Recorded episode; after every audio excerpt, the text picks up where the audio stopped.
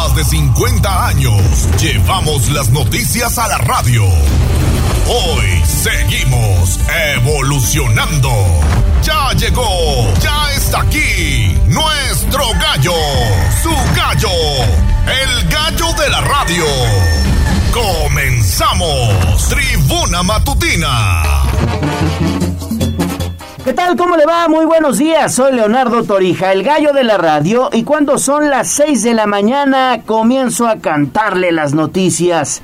En la mira de la Secretaría Estatal de Medio Ambiente, las empresas textileras que realizan descargas al río Atoyac. El Ayuntamiento de Puebla busca recuperar las áreas verdes en la emblemática Avenida Juárez. El Ayuntamiento de Puebla realiza Feria del Empleo en el Parque Juárez y oferta decenas de trabajos para los poblanos. Incrementa el precio de las tortillas debido al alto costo de los insumos para elaborarlas. Le tendremos los detalles. Muere uno de los guachigaceros que fue gravemente lesionado por la explosión de una toma clandestina en San Lorenzo Almecatla. Homenaje a los pueblos mágicos de Puebla. La Lotería Nacional emite billete conmemorativo con la imagen de cada uno de ellos. Atención, padres de familia. La Secretaría de Salud extendió un día más de vacunación para los niños mayores de 12 años. Malas, malas noticias. El gobierno federal informa a las familias de los mineros atrapados en el Pinabete que su rescate podría tardar entre 6 y 11 meses. En los deportes, el Puebla de la Franja se prepara para enfrentar a los Bravos de Juárez esta noche en el Estadio Cuauhtémoc. Buscará ganar y convencer como local. Comenzamos Tribuna Matutina, aquí en la magnífica, la patrona de la radio. Sitio web, tribunanoticias.mx. ¿Qué tal? ¿Cómo le va? Muy buenos días. Soy Leonardo Torija y estamos listos para presentarle toda la información. 6 de la mañana con dos minutos. Ale Bautista, buen día. ¿Cómo estás, Gallo? Muy buenos días. Saludamos con muchísimo gusto también a los amigos del auditorio. Recuerden que tenemos tres horas de mucha información y bendito Dios es viernes. Ya es viernes, mi estimada Ale Bautista, y también tenemos líneas de comunicación abiertas para usted. Así es, 22 23 90 38 10. Recuerde que nos puede mandar un mensaje de voz, de texto, fotos y videos, y también el 242 13 12. Hagamos juntos las noticias, y esta mañana ya tenemos mensajes de parte de los amigos del auditorio. Vamos a escuchar.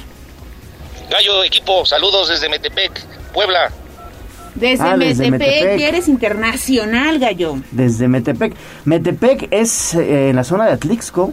Muy bonito este lugar, sobre todo porque ahí, pues evidentemente, desde hace muchos años tuvieron vocación textil industrial y hoy dependen de un centro vacacional del Instituto Mexicano del Seguro Social. Sí, que bien vale la pena conocer y de ahí se pasan a visitar y a fotografiar el famoso ovni. Ah, claro, en la y si quieren a comer truchas, ¿no? Que puede ser una opción para el fin de semana. Es el maestro Manitas. El maestro Manitas. Pues un saludo para el maestro Manitas, nuestro radio escucha también de la magnífica, la patrona de la radio. Pues sin más ni más, vámonos con información de la ciudad.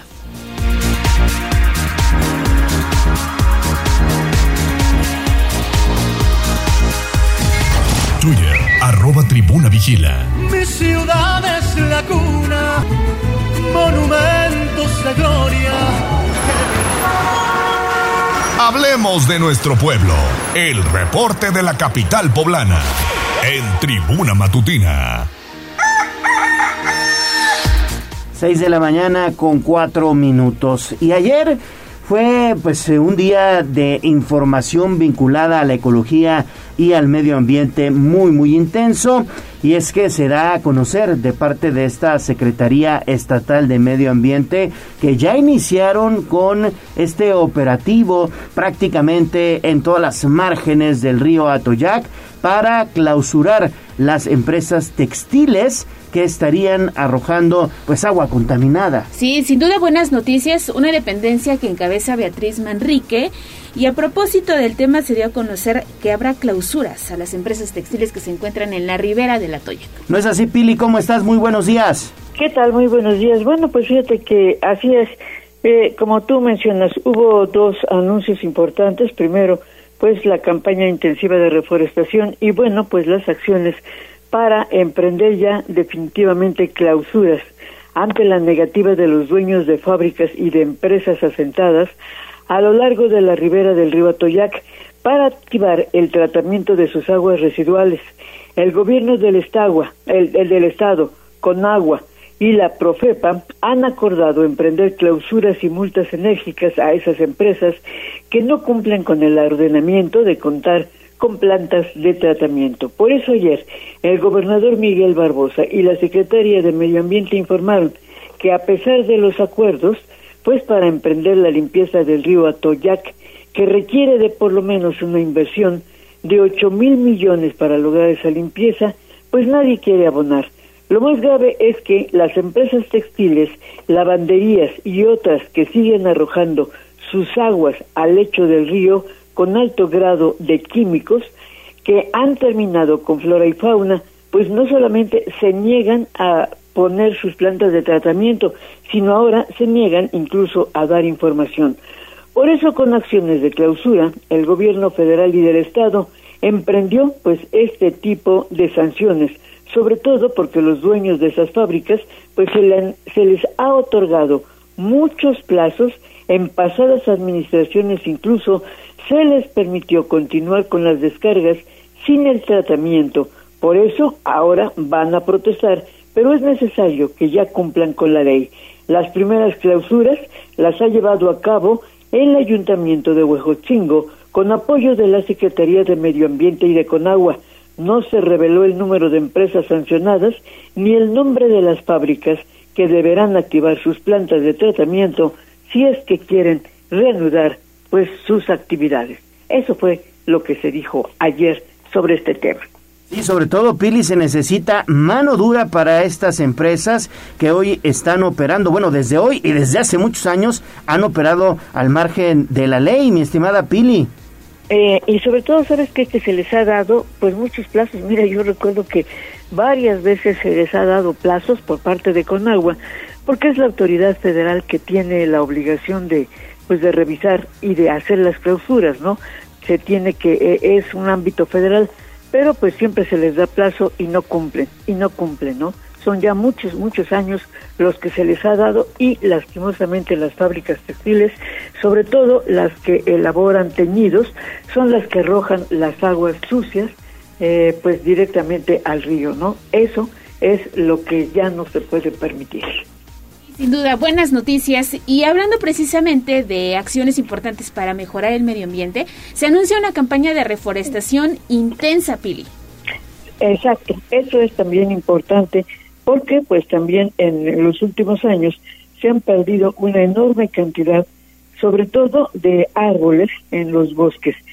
Para fortalecer el medio ambiente en el estado, en los últimos años, te repito, se han perdido miles de hectáreas de bosques y suelos.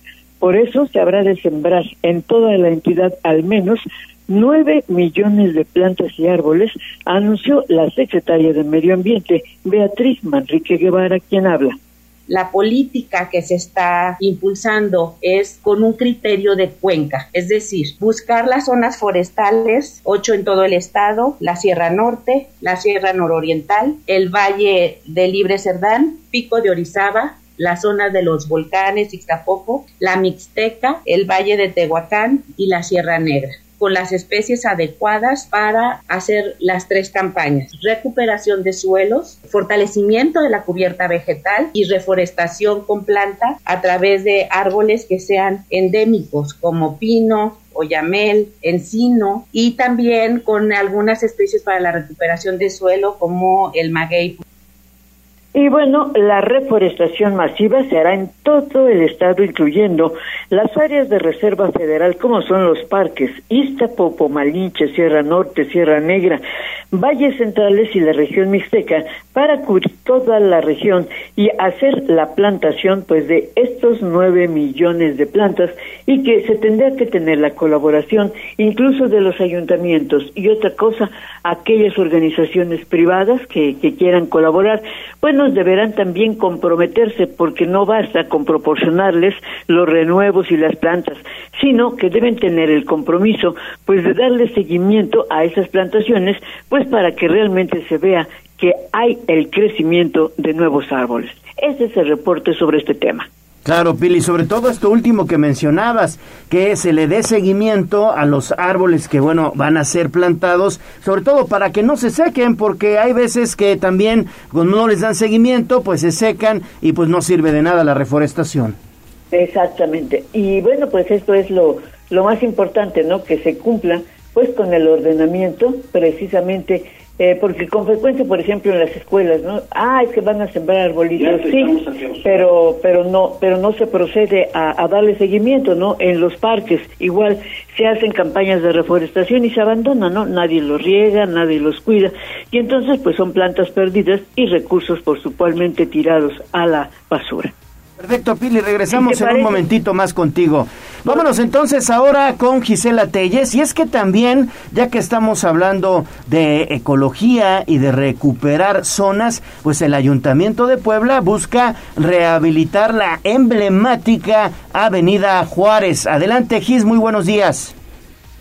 Así es, Gallo, buen día, te saludo con gusto, igual que a nuestros amigos del auditorio, y debido a que se trata precisamente de una zona importante de la ciudad, Alejandro Cañedo Priesca, titular de la Secretaría de Turismo y Economía del municipio de Puebla, dio a conocer que preparan un proyecto para rehabilitar, recuperar y relanzar las actividades en Avenida Juárez. El funcionario aceptó que existe una gran cantidad de negocios, sin embargo, después de la pandemia del coronavirus quedaron varios locales disponibles, de ahí que buscarán implementar una estrategia para generar las condiciones de recuperación. Indicó que contemplan retomar acciones exitosas que se implementan en el centro histórico, así como proyectos de anteriores administraciones, entre ellos que las y los comerciantes coloquen su mobiliario, sillas y mesas, en inmediaciones de sus propios negocios. Así lo decía. Empezando el presidente ya instruyó a la Secretaría de Economía y Turismo directamente, así como otras áreas, a que tengamos una inmediata actividad para la recuperación rehabilitación y, reinicio de la Avenida Juárez. Es una avenida emblemática de la ciudad de Puebla, cuyos orígenes son de 1906, primero como calle ancha, como, Avenida de la Paz, y desde hace ya más de 100 años como Avenida Juárez. En algún momento se llamó también la zona Esmeralda y es parte de la colonia La Paz, la cual eh, tiene una gran cantidad de negocios que deben estar con locales disponibles y queremos hacer una estrategia para poder eh, primero generar condiciones para que haya más, más actividades.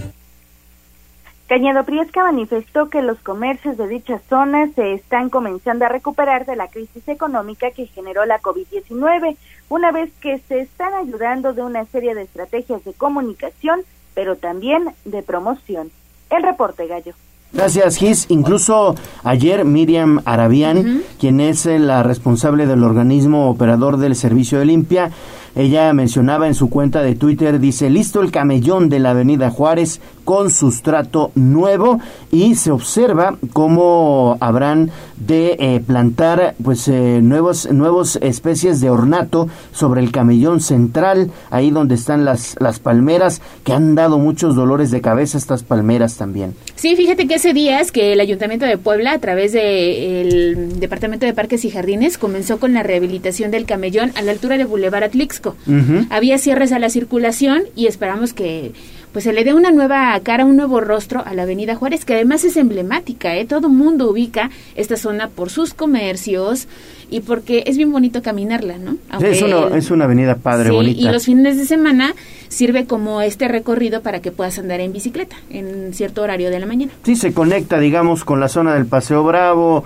con la zona hasta el Zócalo, ¿no? Y, y hacen un, un circuito muy, muy bonito. Y ya que estamos hablando de movilidad, pues ayer se da a conocer, Pili, que aquí en Puebla, pues evidentemente es lo que hemos venido platicando en este espacio informativo, no se respeta la movilidad, Pili. Y al peatón, hablando precisamente de la Avenida Juárez, yo creo que una de las protestas mayores es quitar esos esos eh, bloques de cemento ¿verdad? que se pusieron para no estacionarse, ¿no?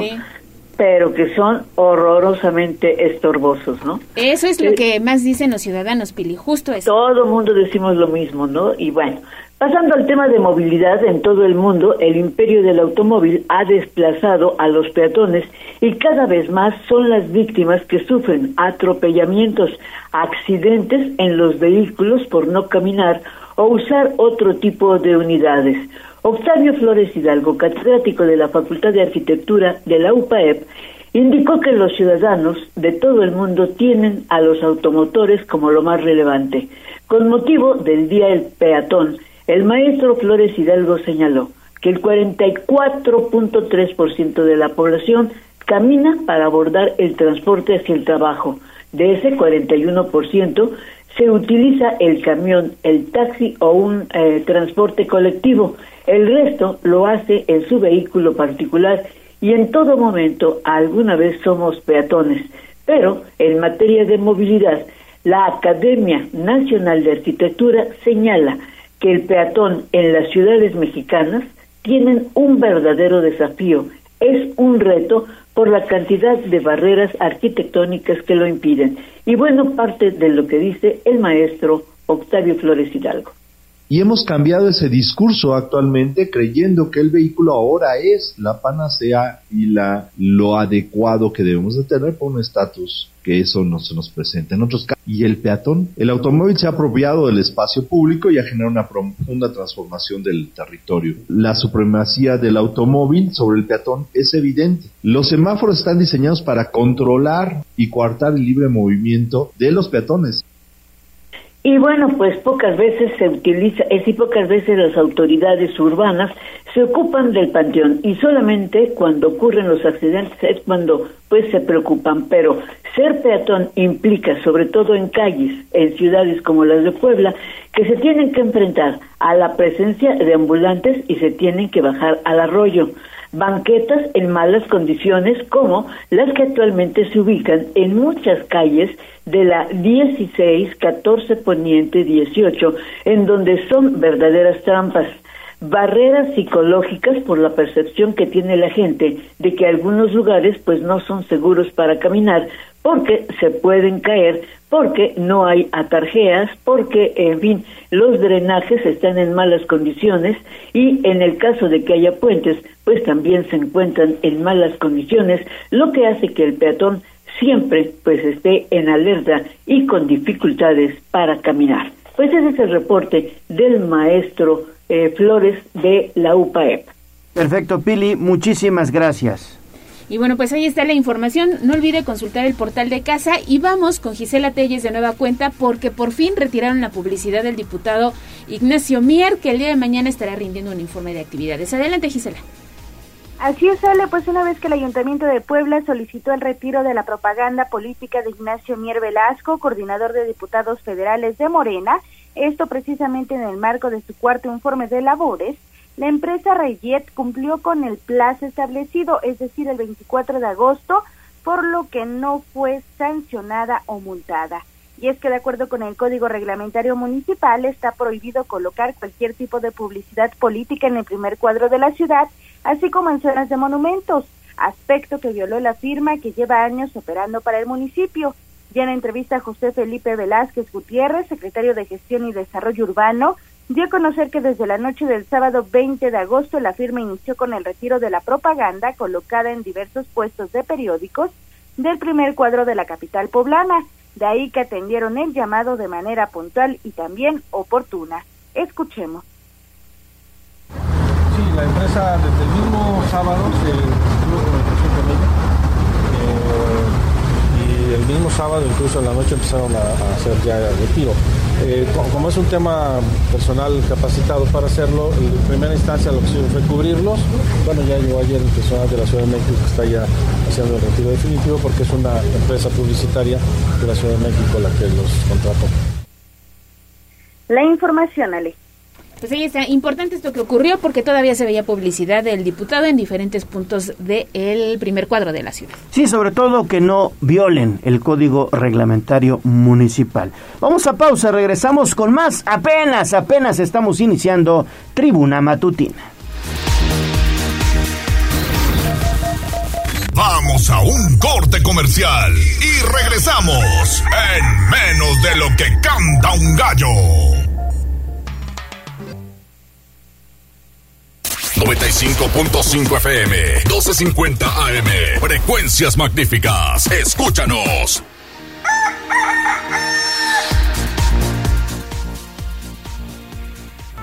Una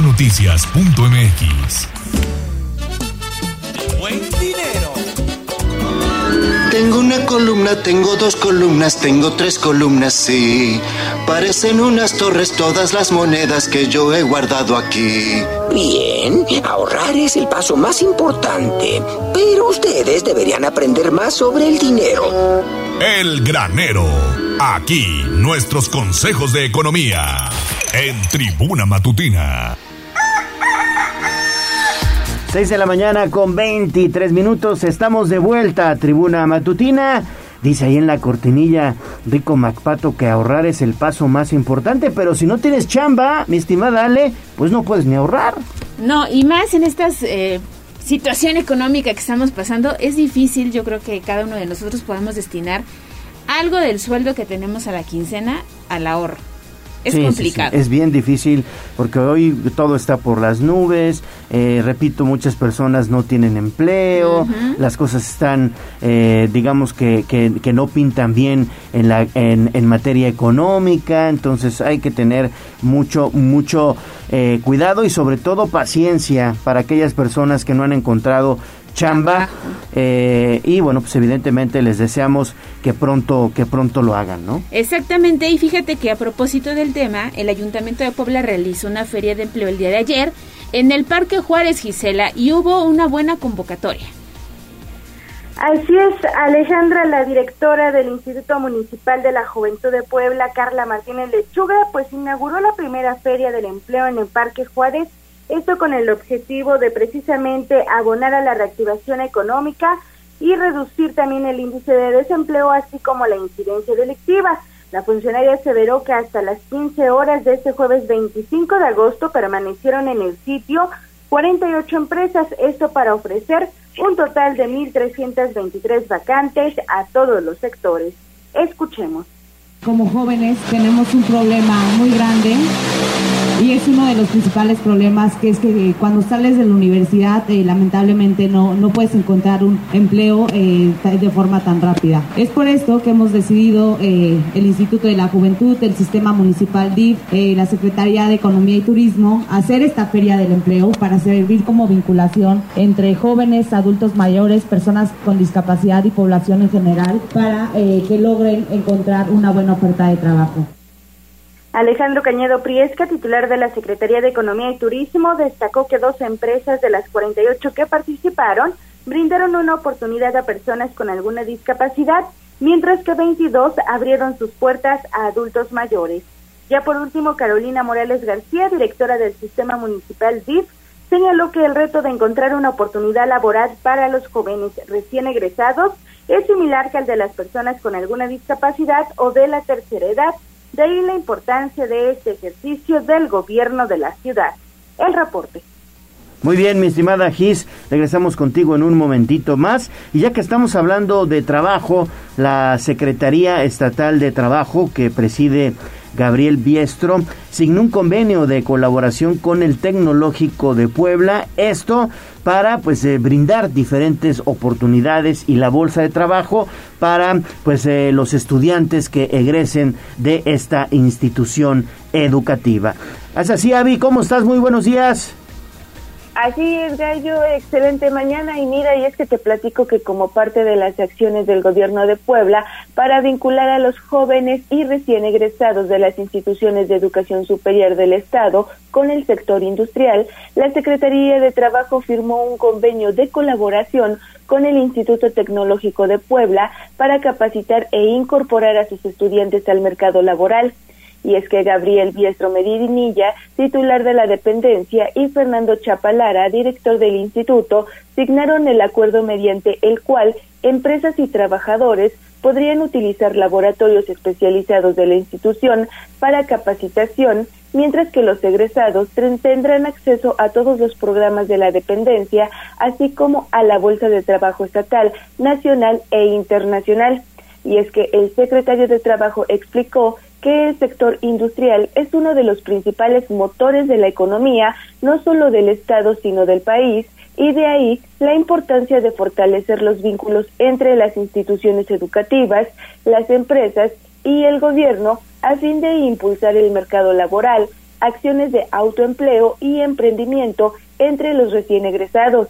Y es que de esta manera, los más de 8.600 estudiantes del instituto podrán acceder al programa de proyectos productivos si están interesados en iniciar sus actividades económicas de manera independiente o en las más de 4.000 vacantes que en promedio cada mes tiene la bolsa de trabajo en la entidad. Y es que el director del Instituto Tecnológico de Puebla firmó que el plantel de Puebla ha destacado no solo en la región, sino a nivel internacional y muestra de ello son los convenios que mantiene con empresas de Alemania, Colombia, Francia y Canadá. Es la información que tenemos, Gallo.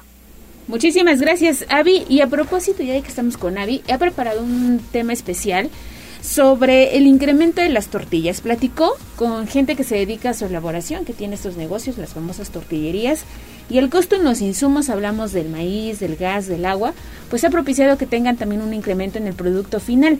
¿Sabías que cada eh, mexicano en promedio consume más de 7 kilos de tortillas al año? ¿Eres tortillero o no, prefieres el pan?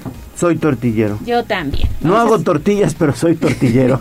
pero medio kilo sí nos comemos en la, en la comida, por lo menos. No en una sentada, como dice. Sí. Vamos a escuchar el reportaje que nos ha preparado Abigail González.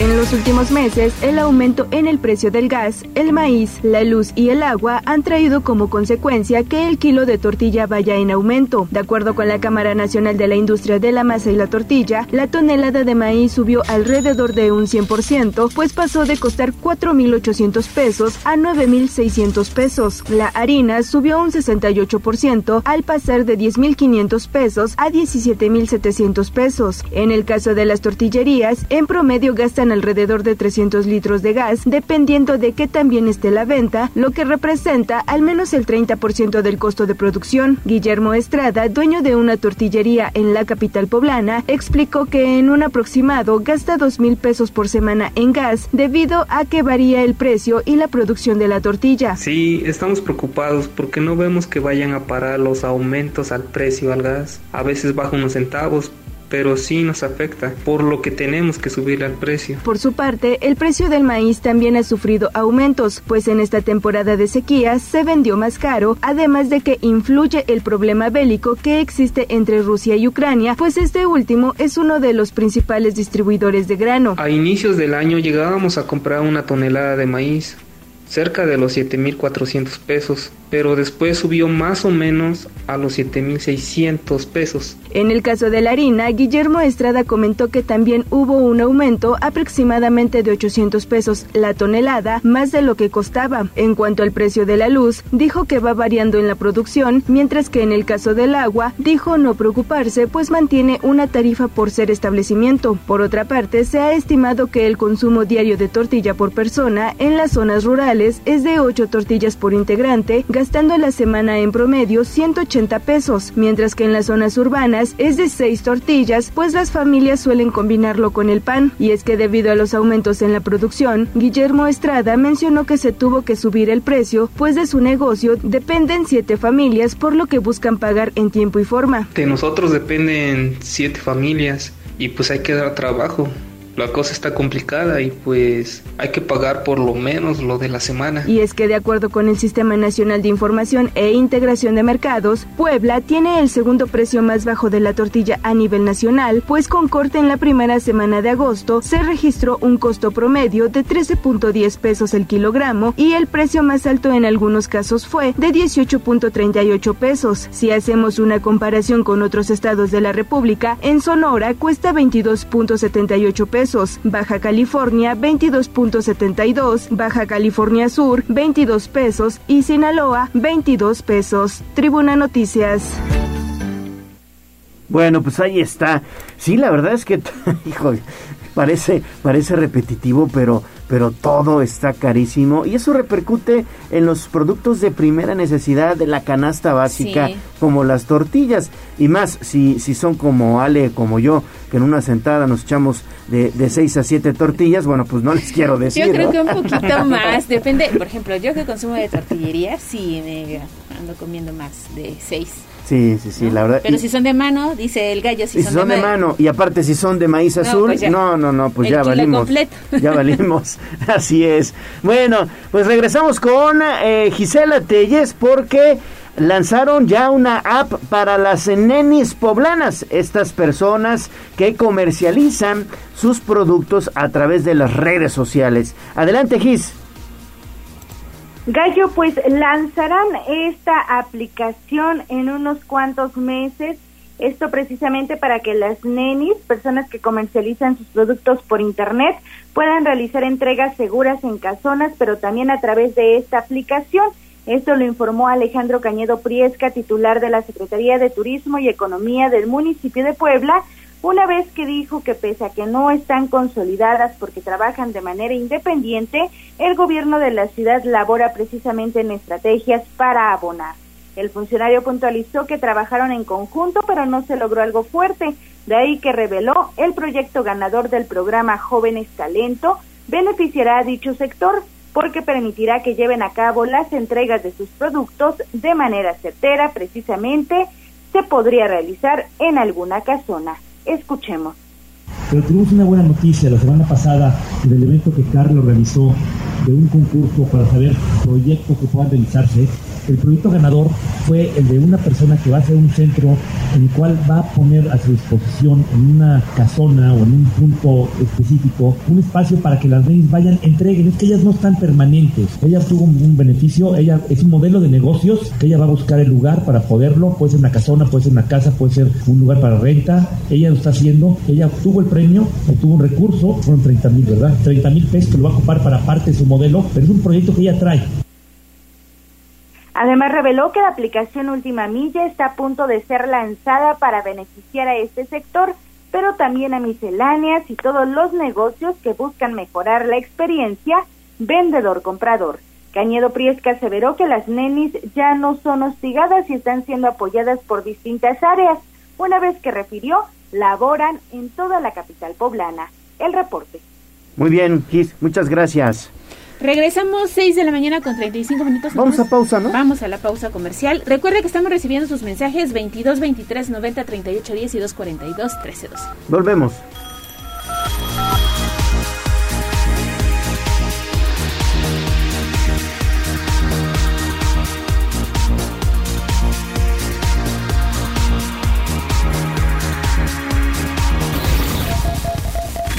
Vamos a un corte comercial y regresamos en menos de lo que canta un gallo.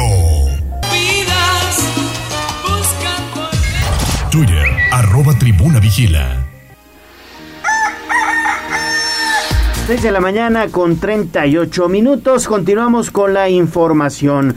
Porque hemos estado también comentando en este espacio informativo que prácticamente están ya afinando los últimos detalles para el regreso a clases. Pero muchos padres de familia pues nos estamos tronando los dedos por las costosas listas de útiles escolares. Es por eso que el Fonacot está prestando para adquirirlas. Adelante, Pili. Buen día. Gracias. En la visita a Puebla que hizo el director comercial del FONACOT, que es el Fondo Nacional para el Consumo de los Trabajadores, Salvador Gasca, pues informó que ante el regreso a clases y ante las necesidades de los padres para enfrentar la compra de útiles escolares, la institución abrió cartera para ofrecer préstamos para cubrir esa necesidad.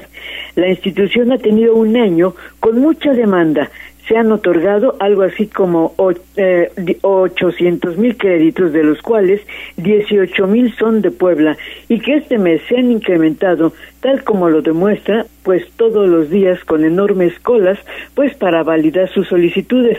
La derrama económica para los negocios locales representará una derrama de más de 400 millones de pesos, pero además ha sido uno de los años con mayor movimiento y con beneficio, lo cual, bueno, pues dará sobre todo, pues para este tipo de préstamos que requieren los padres de familia, tienen ahí una opción y que pues pueden pagar posteriormente, pues de manera cómoda. El reporte.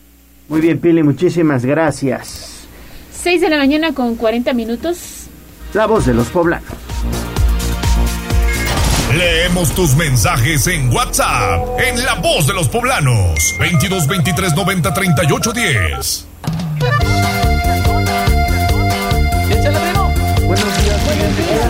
Esta es La Voz de los Poblanos. En Tribuna Matutina también te escuchamos.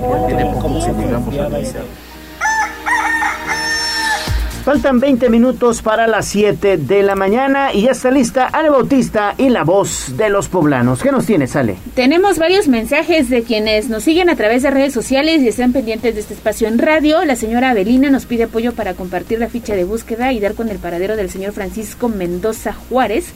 Desapareció hace algunos días en la colonia Fuentes, al sur de la ciudad, Fuentes 1, sí, la colonia Hacienda Las Fuentes 1, al sur de la Angelópolis. Vamos a difundir la ficha a través de las redes sociales de arroba tribuna vigila. Y también nos está reportando Juan José que mucho ojo con los enormes hoyos que han aparecido en Avenida Margaritas a la altura de la 5 Sur Ah, claro. Ya ahí se hizo, se hicieron dos pozas en ambos sentidos, así que si usted anda por la zona, circule con muchísima precaución y nos comenta que toda esa avenida ya necesita una intervención porque vaya que Avenida Margaritas, ahí la zona de patrimonio, toda esa zona. Dice que de la 16 de septiembre hacia la 11 Sur está en pésimo estado, pero a la altura de la 5 hay dos enormes hoyos que te digo ya prácticamente se han convertido en poza y nos comparte dos fotografías que con muchísimo gusto vamos a canalizar al Ayuntamiento de Puebla. Y ya que estamos hablando del Ayuntamiento, les queremos agradecer porque el día de ayer compartimos que no servían los semáforos en prolongación de la 16 de septiembre a la altura de calle Tepeji, donde ocurrió esta desgracia con el transporte público a inicios de semana. El caos era impresionante y bueno, ya finalmente atendieron esta solicitud que se generó a través de la voz de los poblanos. Y también nos dice la terminación 0720 esta mañana que eh, pues la ruta 61, La Piedad, está circulando muy rápido en la 25 Sur y 25 Poniente, que ojalá pueda haber ahí una intervención de parte de la autoridad para regular la velocidad con las que circula el transporte público y evitar con ello un accidente. Con muchísimo gusto lo compartimos a la Secretaría de Movilidad y Transporte para que esté atenta de esta solicitud que nos hacen llegar hoy a través de los poblanos. Recuerde que esperamos sus mensajitos de voz, que tenemos regalo a lo largo de este espacio de noticias, además del pastel. Hoy es el sorteo de la lista de útiles escolares, que ha tenido mucha aceptación de parte de los amigos del auditorio. Y siga participando 22 23 90 38. Y tenemos boletos también para un interesante evento de la Benemérita Universidad Autónoma de Puebla. Bueno, vamos a información de la nota roja.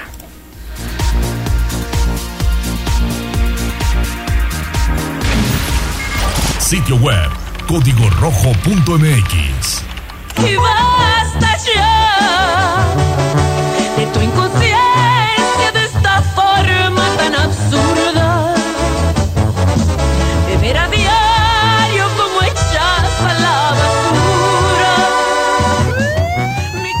la barrera, respeta la cinta de precaución y para bien la oreja. Comienza la nota roja en Tribuna Matutina. Bueno, pues vamos a echarle un vistazo a la nota roja y es que Daniel Jaco me ha estado muy pendiente de esta información. Murió uno de los probables guachigaceros que estuvieron presentes allá en esta toma clandestina que eh, pues explotó a principios de esta semana en San Lorenzo Almecatla. Adelante Daniel. ¿Qué tal, Gallo? Buen día. Es correcto, uno de los presuntos ladrones de combustible quemados durante una explosión registrada el pasado 22 de agosto en una bodega de San Lorenzo Almecatla perdió la vida en el nosocomio. De acuerdo con los primeros reportes, Ángel, de 24 años de edad, quien fue ingresado al Hospital de Traumatología y Ortopedia de la Secretaría de Salud, luego de registrar, eh, luego de haber quedado gravemente lesionado mientras presuntamente robaba gas LP de una toma clandestina en Cuautlancingo, falleció este jueves 25 de agosto. Por lo anterior, personal de la Fiscalía General del Estado se encargó de realizar el levantamiento de cadáver en el mencionado centro médico y autorizó su ingreso al anfiteatro, donde podrá ser reclamado por familiares. Mientras tanto, los otros cuatro sujetos, presuntos cómplices del occiso, permanecen en el mismo nosocomio, recibiendo atención médica especializada. Cabe recordar que una toma ilegal de gas LP ubicada al interior de una bodega en la citada localidad en inmediaciones de Puerta 6 de Volkswagen explotó el pasado lunes dejando el saldo de cinco personas gravemente lesionadas. Gallo. Gracias, mi estimado Daniel. Regresamos contigo en un momento más. Vamos a hacer enlace con David Becerra, porque el día de ayer estuvo muy pendiente de este cateo que se realizó en una vivienda del barrio de Chanenetla. Adelante, David, muy buenos días. Ale Gallo, lo saludo con muchísimo gusto y es correcto como lo mencionas, y es que la Fiscalía General del Estado realizó un cateo desde el pasado 14 de agosto en el número 2202 de la calle 8 Norte, esto en el barrio de Chanenetla, y es que las investigaciones lograron encontrar este lugar donde se hallaron una camioneta con reporte de robo y piezas de automóviles, así como cinco motores de procedencia ilícita, que incluso tenían los números de serie alterados para evitar su rastreo. Razón por la cual el inmueble quedó a disposición de las autoridades ministeriales. Durante este operativo no se registró la detención de ninguno de los responsables. Ale Gallo. Muy bien, mi estimado David. ¿Dónde andas ahorita? ¿Qué estás observando por ahí, este, mi estimado David? Estamos en el periférico ecológico, cerca de, bueno, la zona de eh, bosques, aras bosques de eh, esta zona de aquí. Y bueno, eh, periférico totalmente libre, no hay eh, tráfico. Y bueno, vamos hacia un reporte de un motociclista accidentado. Entonces, esperen la información, Gallo. Bueno, pues estaremos muy pendientes, mi estimado David, en la zona del periférico y Aras, que esa es la zona oriente de Puebla capital, que colinda entre lo que es la Federal Atehuacán y el Boulevard Valsequillo. Y fíjate que en otro punto donde también se registra movimiento policíaco es en la zona de La Cuchilla. Acaban de localizar el cuerpo sin vida de un hombre de entre Así 40 y es. 50 años. Ya está personal de la Fiscalía General y muy pendientes de las redes sociales de casa, Noticias Tribuna, Tribuna Vigila y Código Rojo. Perfecto, pues seguimos con la información. Vamos entonces con Pilar Bravo y es que la Secretaría de Seguridad Pública y la Fiscalía buscan al caimán. ¿Quién es este hombre, Pili? Pues mira, a dos meses del incidente en el centro de vacunación de la colonia Madero, ¿te acuerdas? Donde un delincuente abrió fuego en contra de otro en plena vacunación de niños, pues ha sido identificado y es perseguido por la policía, que va por la detención de Francisco N., alias el Caimán, considerado un peligroso delincuente que se dice que también controla el mercado de la cuchilla. Además, posiblemente esté vinculado al asesinato de Fernando, hermano de Cristian alias El Grillo, asesinado esta semana allá por el rumbo de Amozoc. La denuncia la decía ayer el propio gobernador.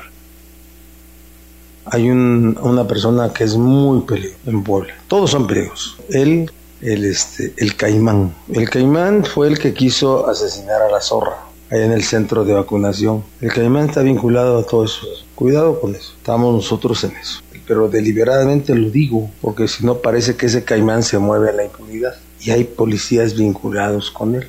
Lo sabemos. No voy a decir que policías, pero yo ya le planteé a sus jefes eso.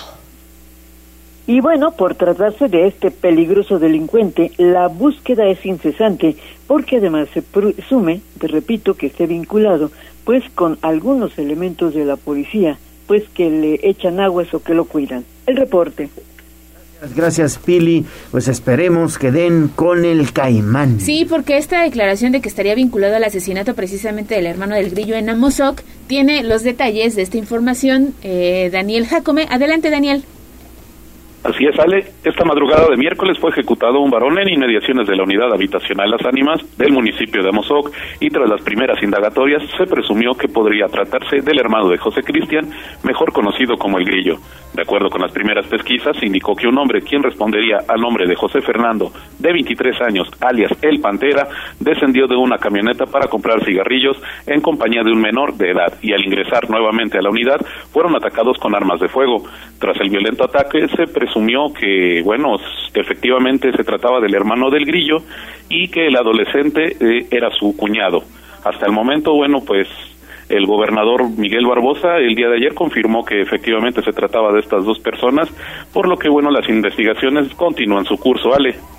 Ahí está la información. Gracias, Daniel. Y no olvide visitar el micrositio de Código Rojo que está disponible en www.tribunanoticias.mx. Ahí está la pestañita y lo lleva directamente al portal de las notas de inseguridad. Código Rojo. Vamos a pausa, regresamos con más aquí en Tribuna Matutina.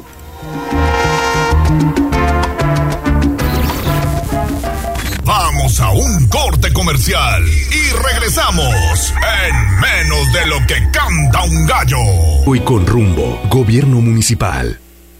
95.5 FM, 12.50 AM. Frecuencias magníficas. Escúchanos. Seguimos con el gallo de la radio. Leemos tus mensajes en WhatsApp, en La Voz de los Poblanos, 22 23 90 38 10. 6 de la mañana con 52 minutos. Ahí están las tradicionales mañanitas del señor Pedro Infante. Y es que hoy y todos los días de la semana, el gallo de la radio, la voz de los poblanos, conmemoramos y festejamos con ustedes también su santo, su cumpleaños o algún aniversario. Fíjate que hoy es santoral para Alfredo y para Víctor. Varios, ¿no? Que claro, ese nombre, y conozco que- varios Alfredos y varios Víctor. el primer Víctor, pues está mi amigo Víctor Conde, quien es compañero de nosotros aquí en Tribuna. Un sí. abrazo para él. Exactamente, que la pase muy bien. Y ya el gallo te trajo el pastel. Exactamente. Desde fuera yo ya lo vi, con gelatina y todo. Ya está en el refrigerador. Y bueno, ya tenemos ganador porque ya sabes que este espacio siempre eh, la gente está buscando precisamente estos pasteles que son deliciosos. Cortesía de Pastelería 520 y también del Gallo de la Radio y la Voz de los Poblanos. El señor Jesús Manuel Rodríguez Valencia ya se comunicó y dice que quiere el pastel para celebrar el Día del Abuelo, que es este fin de semana. el Día del Abuelo es este fin de semana, ¿verdad? Sí. Sí, sí, sí. Bueno, pues entonces unas felicitaciones adelantadas para todos los abuelitos, para todos nuestros adultos mayores. De verdad que tengan un fuerte abrazo y que nos sigan enseñando, porque estas personas son sabias. Así es, y fíjate, acaba de entrar otro mensaje. María del Rey Martínez Ortiz dice, quiero el pastel porque es mi cumpleaños el día de hoy. Y bueno, pues tendremos que ahí hacer alguna Estamos metiendo en dinámica. aprietos al gallo de la radio. Tendremos que hacer alguna dinámica, una dinámica para, pues de alguna manera, que... Listo te dejaron. Que bueno, pues alguien se gane el pastel. Es que Yacito dice que regale los dos. Dice que Jazz va a donar uno y el gallo dona el otro. Entonces, pues yo creo que así sí sale, ¿no? Bueno, son pasteles, la verdad, muy sabrosos. Son cinco sucursales en Puebla y dos en Tlaxcala, los que tiene Pastelería 520, que les está obsequiando un pastel mediano para que celebren su santo o su cumpleaños. Pastelería 520, la tradición de una nueva generación. Los puede encontrar en 520.mx. Más adelante le diremos quién ganó el pastel. Despierta, mi bien, despierta. Twitter, arroba tribuna vigila.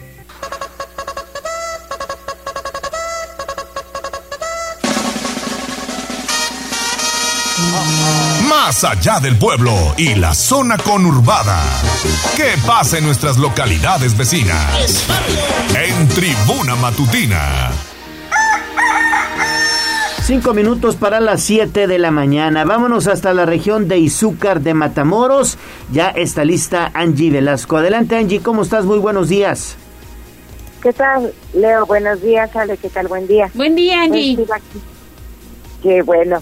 Aquí en Izúcar de Matamoros pues se colocó como el lugar número 11 del estado con mayor número de casos de violencia familiar durante los meses de enero a julio del 2022, de acuerdo a un reporte emitido por la Fiscalía General del Estado. Izúcar de Matamoros en este periodo sumó un total de 84 denuncias de, de violencia familiar. Hay que destacar que las víctimas de esta violencia familiar en Izúcar de Matamoros son mujeres, tanto de zonas urbanas como rurales. Y se presume que esta cifra pueda ser mayor porque muchas de ellas no se atreven a denunciar. Y por otra parte, la calle Hidalgo, ubicada en pleno centro de Izúcar de Matamoros, se ha convertido en un foco rojo debido a la inseguridad que se registra en el lugar. Vecinos piden mayor seguridad a la autoridad municipal, ya que al menos en 15 días se ha registrado el robo de dos motocicletas, una de ellas propiedad. El hecho más reciente se registró cuando un hombre acudió a la calle Hidalgo, en pleno centro de Izúcar, para vender su motocicleta a otra persona y dos hombres armados se le robaron. Anteriormente en este mismo lugar se registraba el robo constante también a comercios, incluso los amantes de lo ajeno pues llegaron a robarse las cámaras de vigilancia y, y focos de los comercios. Ese es mi reporte, muchísimas gracias, buen fin de semana para todos. Gracias Angie, buen fin de semana también para ti. Nos escuchamos el lunes. Y pendientes de la programación de la 980 de AM allá en Izúcar de Matamoros. Y de Izúcar nos vamos a Tehuacán. Está listo Servando Medina con toda la información de lo que ha ocurrido en esta zona. Adelante Servando, excelente viernes. ¿Qué tal? Buen día, Alejandra Bautista, Leonardo Torija, les saludo desde Tehuacán. Oiga, les comento que aun cuando el alcalde Pedro Tepole aseveró que el control de la policía municipal quedaría en manos de la comuna. Ayer por la tarde se aprobó en sesión extraordinaria de Cabildo, con 10 votos a favor, el nombramiento del nuevo director de Seguridad Pública, Cornelio Meneses González, elemento de la Secretaría de Seguridad Pública del Gobierno del Estado, quien tomó protesta para quedar al frente de esta dependencia. La mañana de ayer, tanto en el centro de la ciudad como en diversas colonias, se notó la presencia de varias patrullas de la Secretaría de Seguridad Pública del Gobierno del Estado, junto con elementos de esta misma corporación, haciendo recorridos. Se le preguntó al alcalde si el gobierno del Estado había tomado el control de la seguridad en Tehuacán y dijo que no, que solo era una acción de coordinación entre instituciones debido a los bajos resultados que había dado hasta entonces director de seguridad que estaba fungiendo en Tehuacán, por lo que el ayuntamiento seguiría con el control de la policía. Pero no fue así.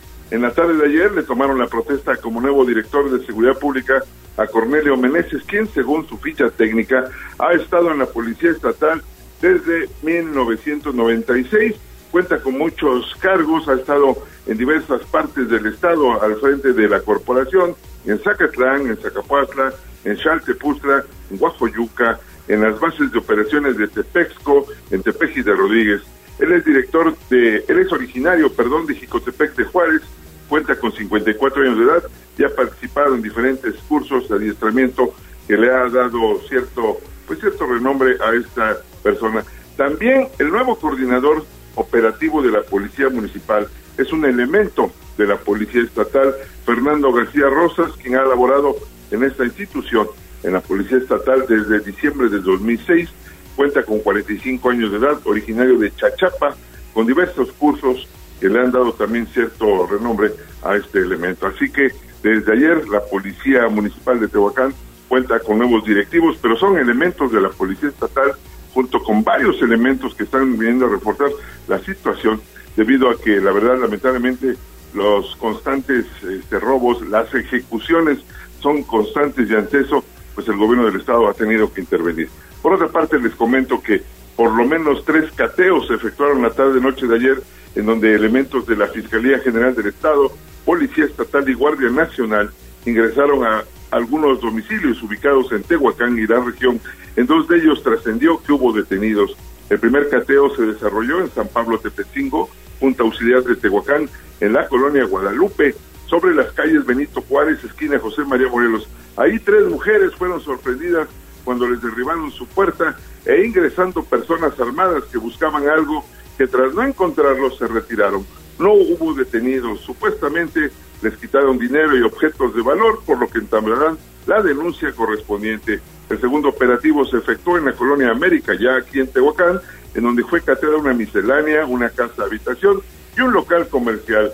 Trascendió que hubo dos personas detenidos, ahí se ejecutó el cateo, quedó incautado todo lo que ellos detuvieron, se colocaron los sellos de, la verdad de clausura con la carpeta de investigación 56 diagonal 2022 Tegua.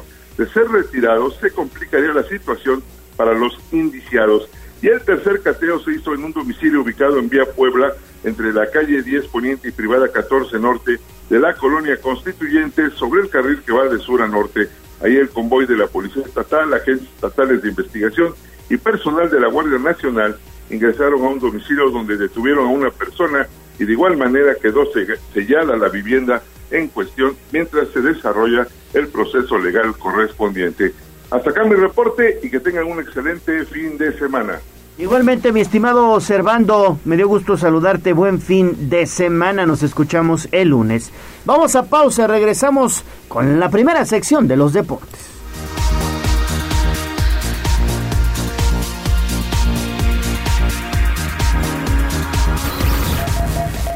Vamos a un corte comercial y regresamos en menos de lo que canta un gallo.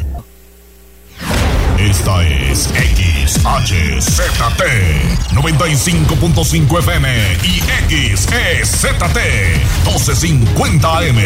La magnífica, la patrona de la radio. Una estación de tribuna comunicación fuerza en medio. Seguimos con el gallo de la radio en Tribuna Matutina. Fútbol, béisbol, box, lucha libre, automovilismo y todo el mundo del deporte. Play Ball en Tribuna Deportes. Adelante, Neto. ¿Qué tal Gallo? ¿Qué tal Ale? Muy buenos días, buenos días a todo el auditorio. Pues una nueva oportunidad de ponerle freno a su racha de ocho juegos consecutivos sin ganar se le presenta al Club Puebla cuando la noche de este viernes, a partir de las 19 horas, le haga los honores al conjunto de los Bravos de Ciudad Juárez en partido que pone en marcha ya la fecha número 11 del torneo Apertura 2022, lo que tendrá pues lugar en el Coso Mundialista, choque en el cual los blanquiazules llegan luego de empatar en su visita ante el actual campeón, el conjunto del Atlas, donde pues a tomar ventaja en el marcador, pues otra vez, como ha sido la tónica a lo largo de esta campaña, se vieron alcanzados y se dieron el reparto de puntos, incrementando su ayuno de victorias, pero aún con posibilidades serias de clasificarse de forma directa a la próxima fiesta grande. No hay margen de error para el conjunto camotero porque los punteros pues se siguen despegando, así que si el Puebla quiere meterse en la lucha por los cuatro primeros lugares de la tabla general, tendrá que ganar sí o sí. El rival de enfrente, pues el conjunto de Ciudad Juárez no es de las nóminas más caras del fútbol mexicano, no es tampoco de los candidatos a estar dentro de los primeros puestos, pero sí es del tipo de equipo que se indigesta y que además hizo una inversión bastante interesante para esta campaña. Eh, se hizo del servicio de elementos que pueden marcar la diferencia en cualquier momento y que pues ya no ocupan los últimos lugares de la tabla general como ha ocurrido en los últimos torneos.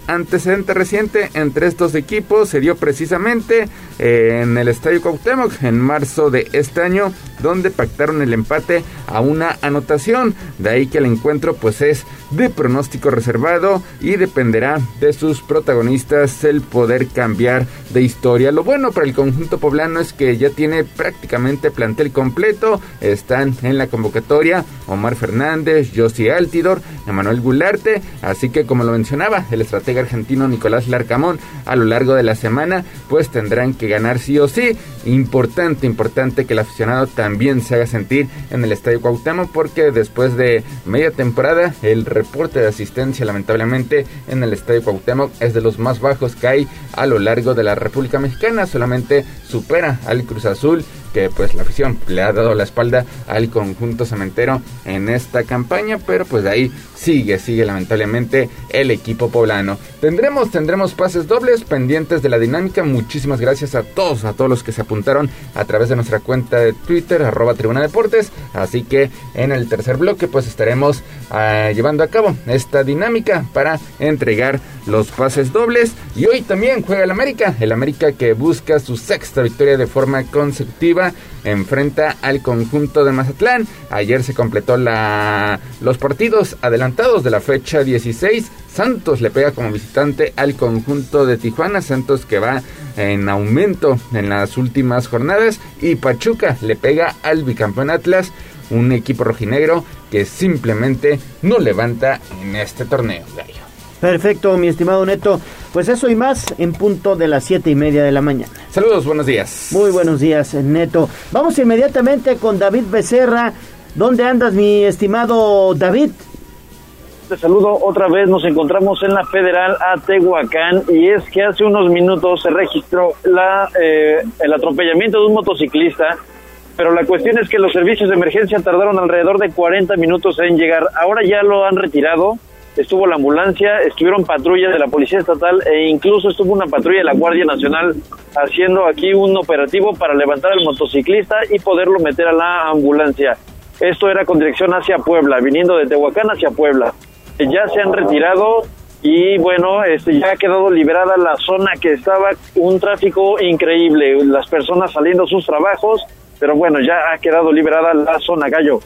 Bueno, afortunadamente entonces ya hay paso libre. Muy bien, David, pues seguimos, seguimos tus pasos. Muchas gracias. Seguimos patrullando. Oye, fíjate que nos reportan que eh, el, el, día de ayer, ya entradita a la noche, eh, un hombre murió en una farmacia ubicada en San Pablo, Xochimehuacán. Dice que lamentablemente pues eh, murió por sobredosis y entonces pues ya la gente empezó a compartirles fotografías y algunos comentarios, ¿no? De esto que sucedió ayer por la noche en este punto del norte de la ciudad. En San Pablo, Xochimehuacán. Sí, vamos a compartir las fotografías a través de Código Rojo.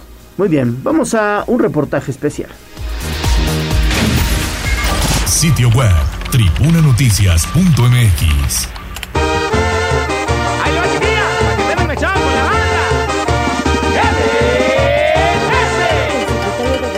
Dijo que los temas de inseguridad. Profundicemos en el tema y metámonos hasta la cocina. En Tribuna Matutina. Son las 7 de la mañana con 9 minutos. Hoy con un interesante reportaje, mi estimada Ale, que tiene que ver con lo que han denominado en el Congreso del Estado la ley Monzón y que, bueno, pues los diputados estarían ya en condiciones de analizar para, de alguna manera, proteger a los eh, pequeñitos que desafortunadamente se quedan en el desamparo tras el fallecimiento de su mami por eh, cuestiones de violencia o por probable feminicidio. Así es, y este es un trabajo especial que nos presenta Liliana Tecpanecatl y que usted también puede consultar en el portal de casa. Recuerde www.tribunanoticias.mx.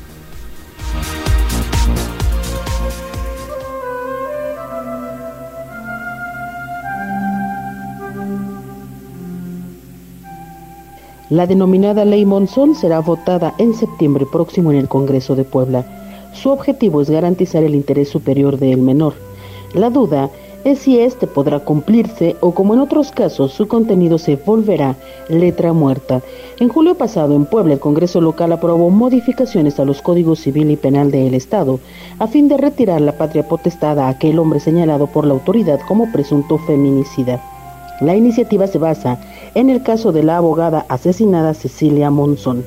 Para el abogado, Eder Vázquez Espinosa, profesor investigador de la OPAEP, si bien la iniciativa tiene una motivación justificada, también es drástica y anticipada, ya que sin una sentencia de por medio su aplicación atentaría contra el principio de presunción de inocencia del acusado. La Constitución establece un derecho humano que es presunción de inocencia.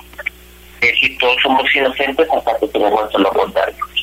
Yo creo que también es una medida muy drástica, una medida muy anticipada, el quitarle la guardia y custodia a una persona cuando todavía no hay una sentencia, cuando al final se está investigando.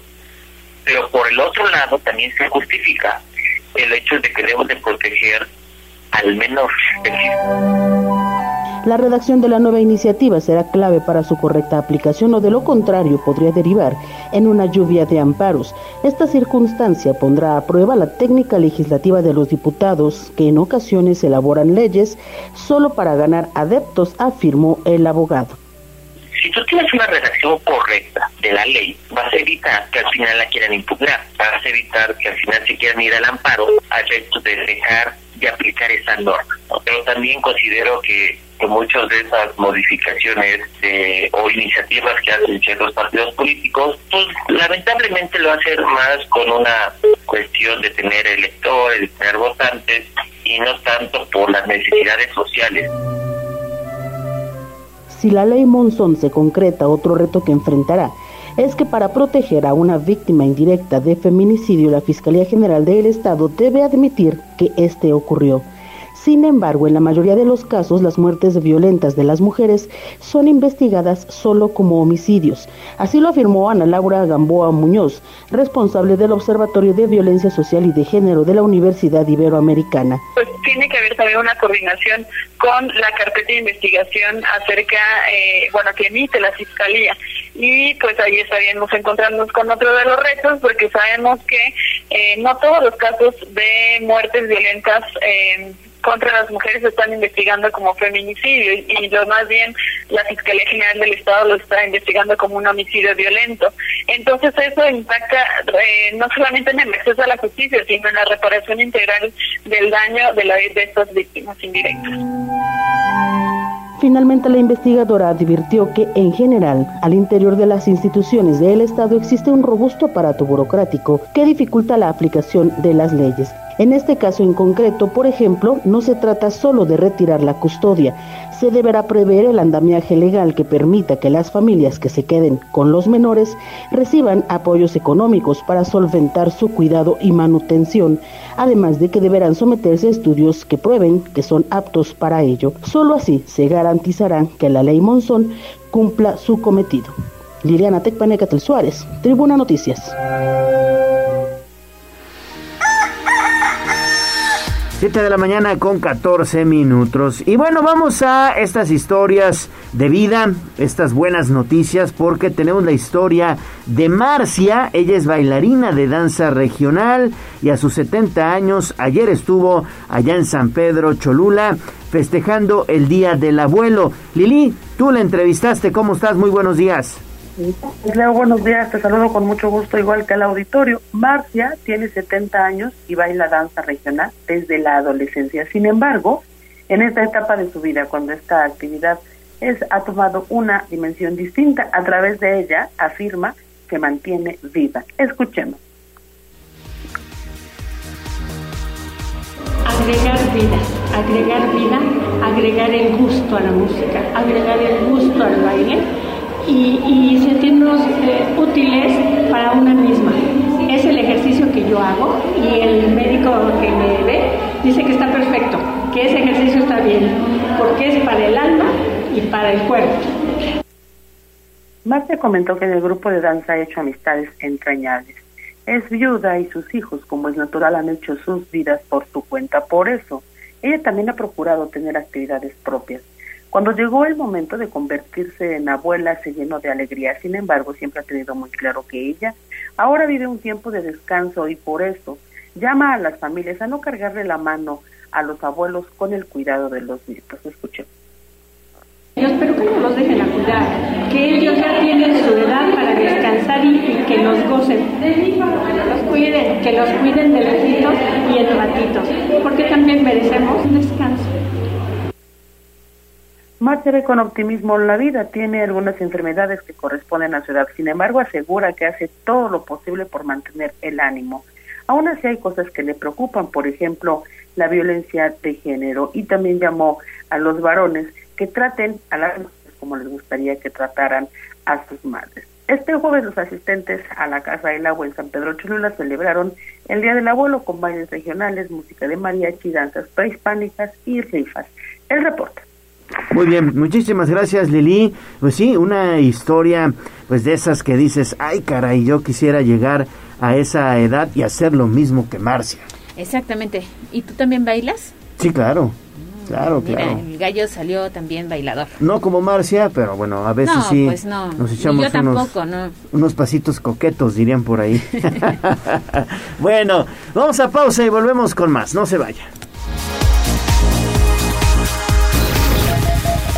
Vamos a un corte comercial y regresamos en menos de lo que canta un gallo. 5 FM, 1250 AM, frecuencias magníficas. Escúchanos. Seguimos con el gallo de la radio. Twitter, arroba tribuna vigila.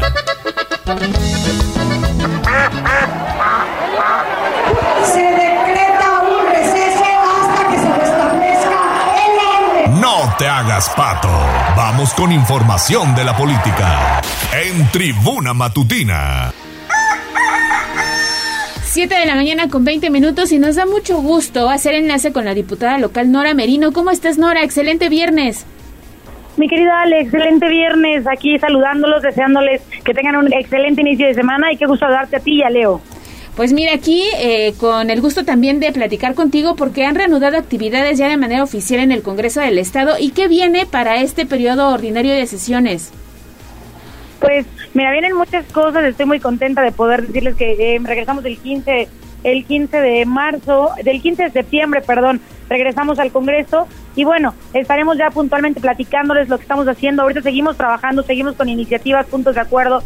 De hecho, acabo de presentar un punto de acuerdo eh, importantísimo para dignificar la salud menstrual, que la salud menstrual sea un derecho para todas y para todos, para todas y sobre todo para todas aquellas mujeres indígenas que no tienen el acceso a esto a estos temas. Claro. Oye, diputada, qué gusto saludarte y sobre todo también eh, conocer si eh, estarían ya en condiciones de analizar allí en el Poder Legislativo lo que se ha denominado la ley Monzón.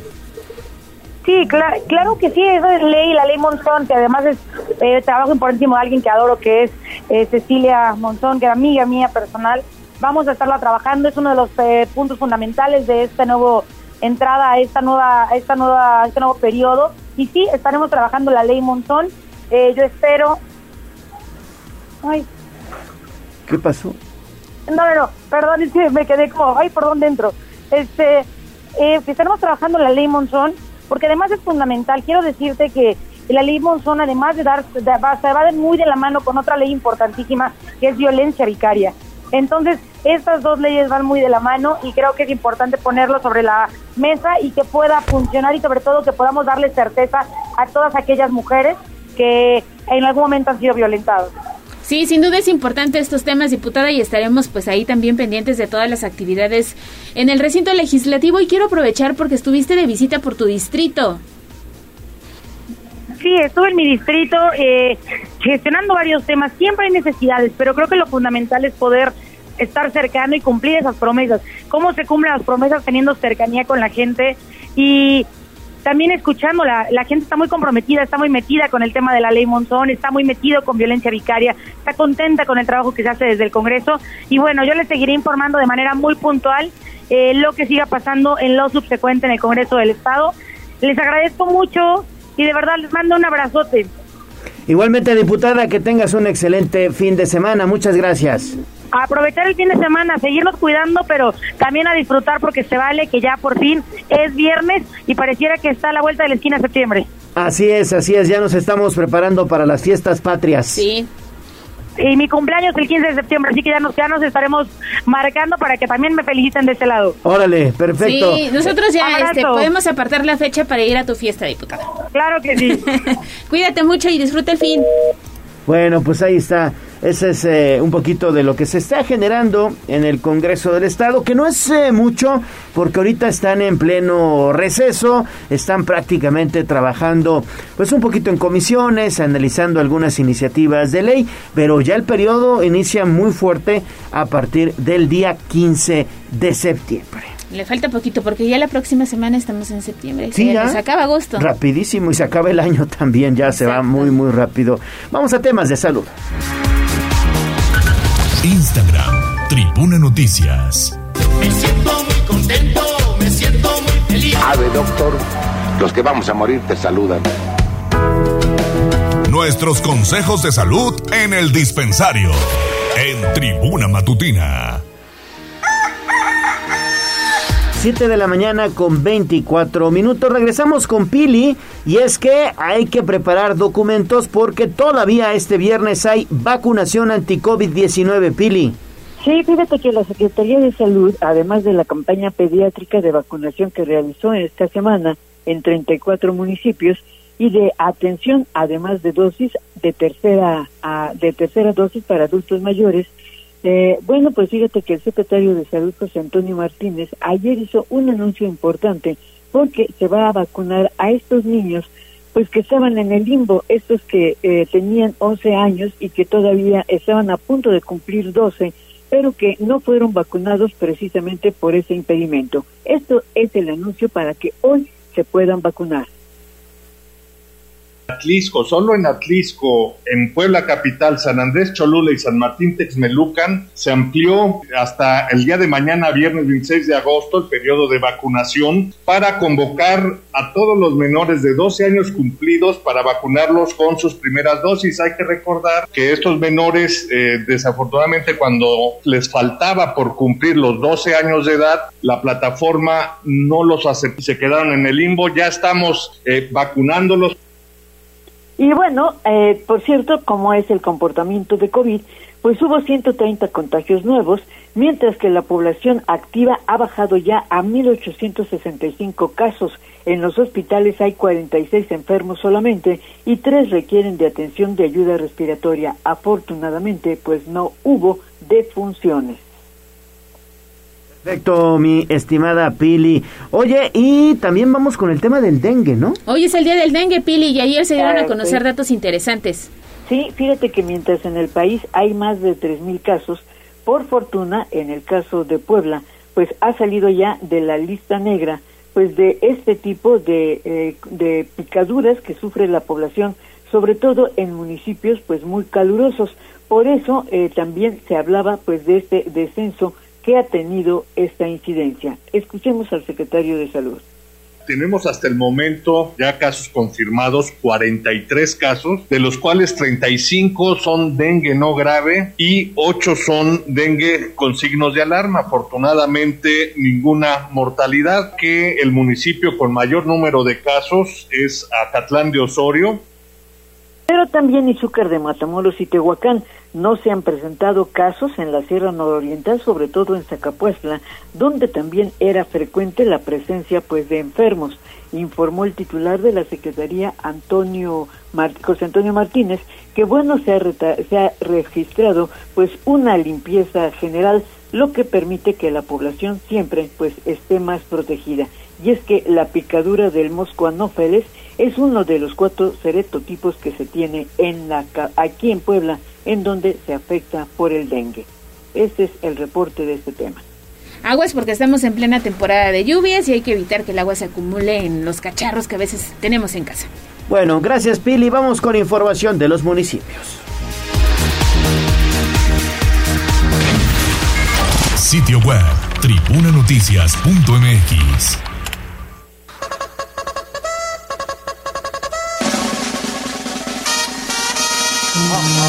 Más allá del pueblo y la zona conurbada. ¿Qué pasa en nuestras localidades vecinas? En Tribuna Matutina. Bueno, pues esta información es muy interesante y cuando son las 7 de la mañana con 28 minutos, saludo de nueva cuenta a Abigail González porque la Lotería Nacional imprimió boletos justamente de lotería para hacer un homenaje a los pueblos mágicos y son también incluidos, evidentemente, los pueblos mágicos de Puebla. Así es, Avi, ¿cómo estás? Así es, Gallo. Mira, te platico que el presidente municipal Lorenzo Rivera asistió a la develación del billete conmemorativo de Pueblos Mágicos de Puebla en las instalaciones de la Lotería Nacional, en el cual Chignahuapan forma parte. Y es que la secretaria de Turismo, Marta Ornelas, quien estuvo presente, comentó que esto contribuye de manera significativa a la promoción turística del Estado y agradeció a Margarita González Arabia, directora general de la Lotería Nacional, considerar a Puebla para la edición especial del sorteo que se celebrará el martes 30 de agosto. Por su parte, Lorenzo Rivera aplaudió la iniciativa de la Organización de la Asistencia Pública y a la visión del Gobierno de México para dar identidad a los pueblos mágicos del país, especialmente a Chignahuapan. La información Gallo.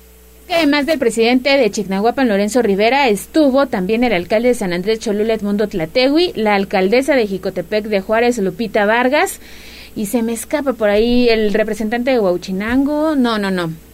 Hubo otros presidentes de estos 10 pueblos mágicos que tenemos en Puebla Capital, asistentes a este evento, que encabezó precisamente, como bien lo decía Avi, Atlixco también Marta estuvo presente. Ornelas. Sí, había, había varios alcaldes en, en este evento importante allá en la Ciudad de México. Y vamos con Liliana Tecpanecatl porque los trabajos en el portal de San Pedro Cholula registran un avance del 80% y esperan que estén listos ya en el marco de la feria, Lili. Gracias, Ale. Efectivamente, Carlos Carpintero, secretario de Infraestructura de San Pedro Cholula, informó que se han pintado 2.369.23 metros cuadrados del portal Guerrero, el 8%, el 80% perdón, de la superficie total, que es de 2.961.54 metros cuadrados. Asimismo, se tiene un avance físico del 30% respecto de la restauración del escudo de armas, ubicado al centro del emblemático portal. La obra, que inició el pasado 1 de agosto, deberá estar lista para el arranque de la tradicional Feria del Pueblo Mágico, que será el próximo 27 de agosto. Las acciones desarrolladas en este inmueble han sido retiro de material dañado y pintura anterior, se repellaron las áreas dañadas, se realizó limpieza de las vigas transversales y longitudinales de madera y se ha aplicado pintura en las fachadas laterales y principales del portal.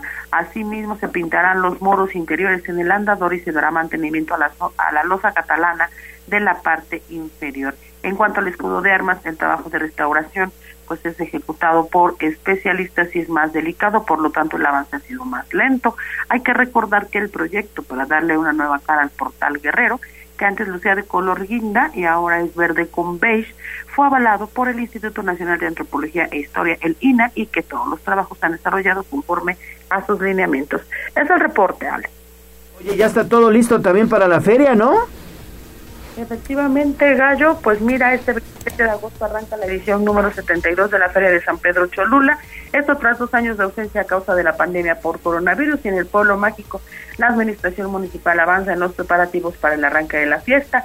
En el estacionamiento de la Plaza de la Concordia ya se instaló la estructura del domo, en donde se ubicarán los 250 stands de venta, que este año tuvieron costos más cómodos que en administraciones anteriores, cuando este magno evento había sido concesionado a particulares. Y es que mientras en ediciones pasadas de la feria un lugar para colocar un puesto de venta en Cholula costaba como mínimo 15 mil pesos, ahora la inversión más corta partió de los 6 mil pesos.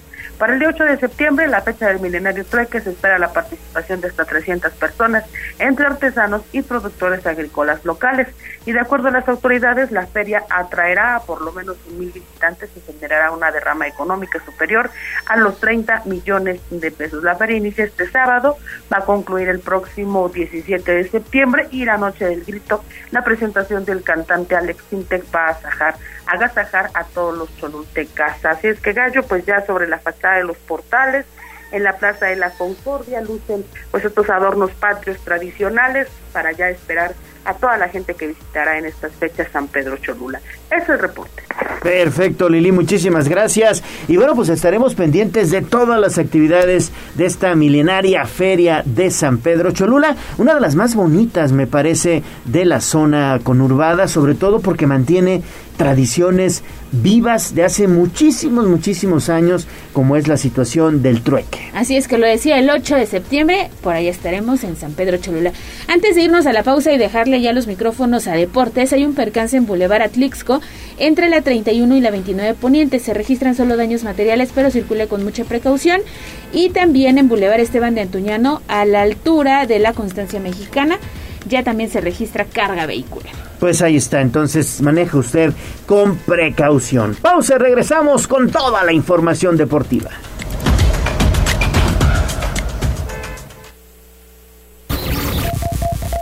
Vamos a un corte comercial y regresamos en menos de lo que canta un gallo.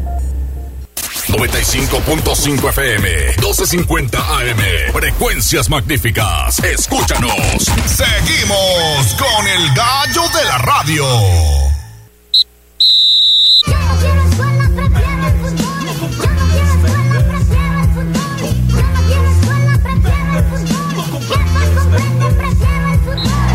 Fútbol, béisbol, box, lucha libre, automovilismo todo el mundo del deporte con Ernesto Romero, Mario Montero y José Luis Sánchez Solá, el Chelis.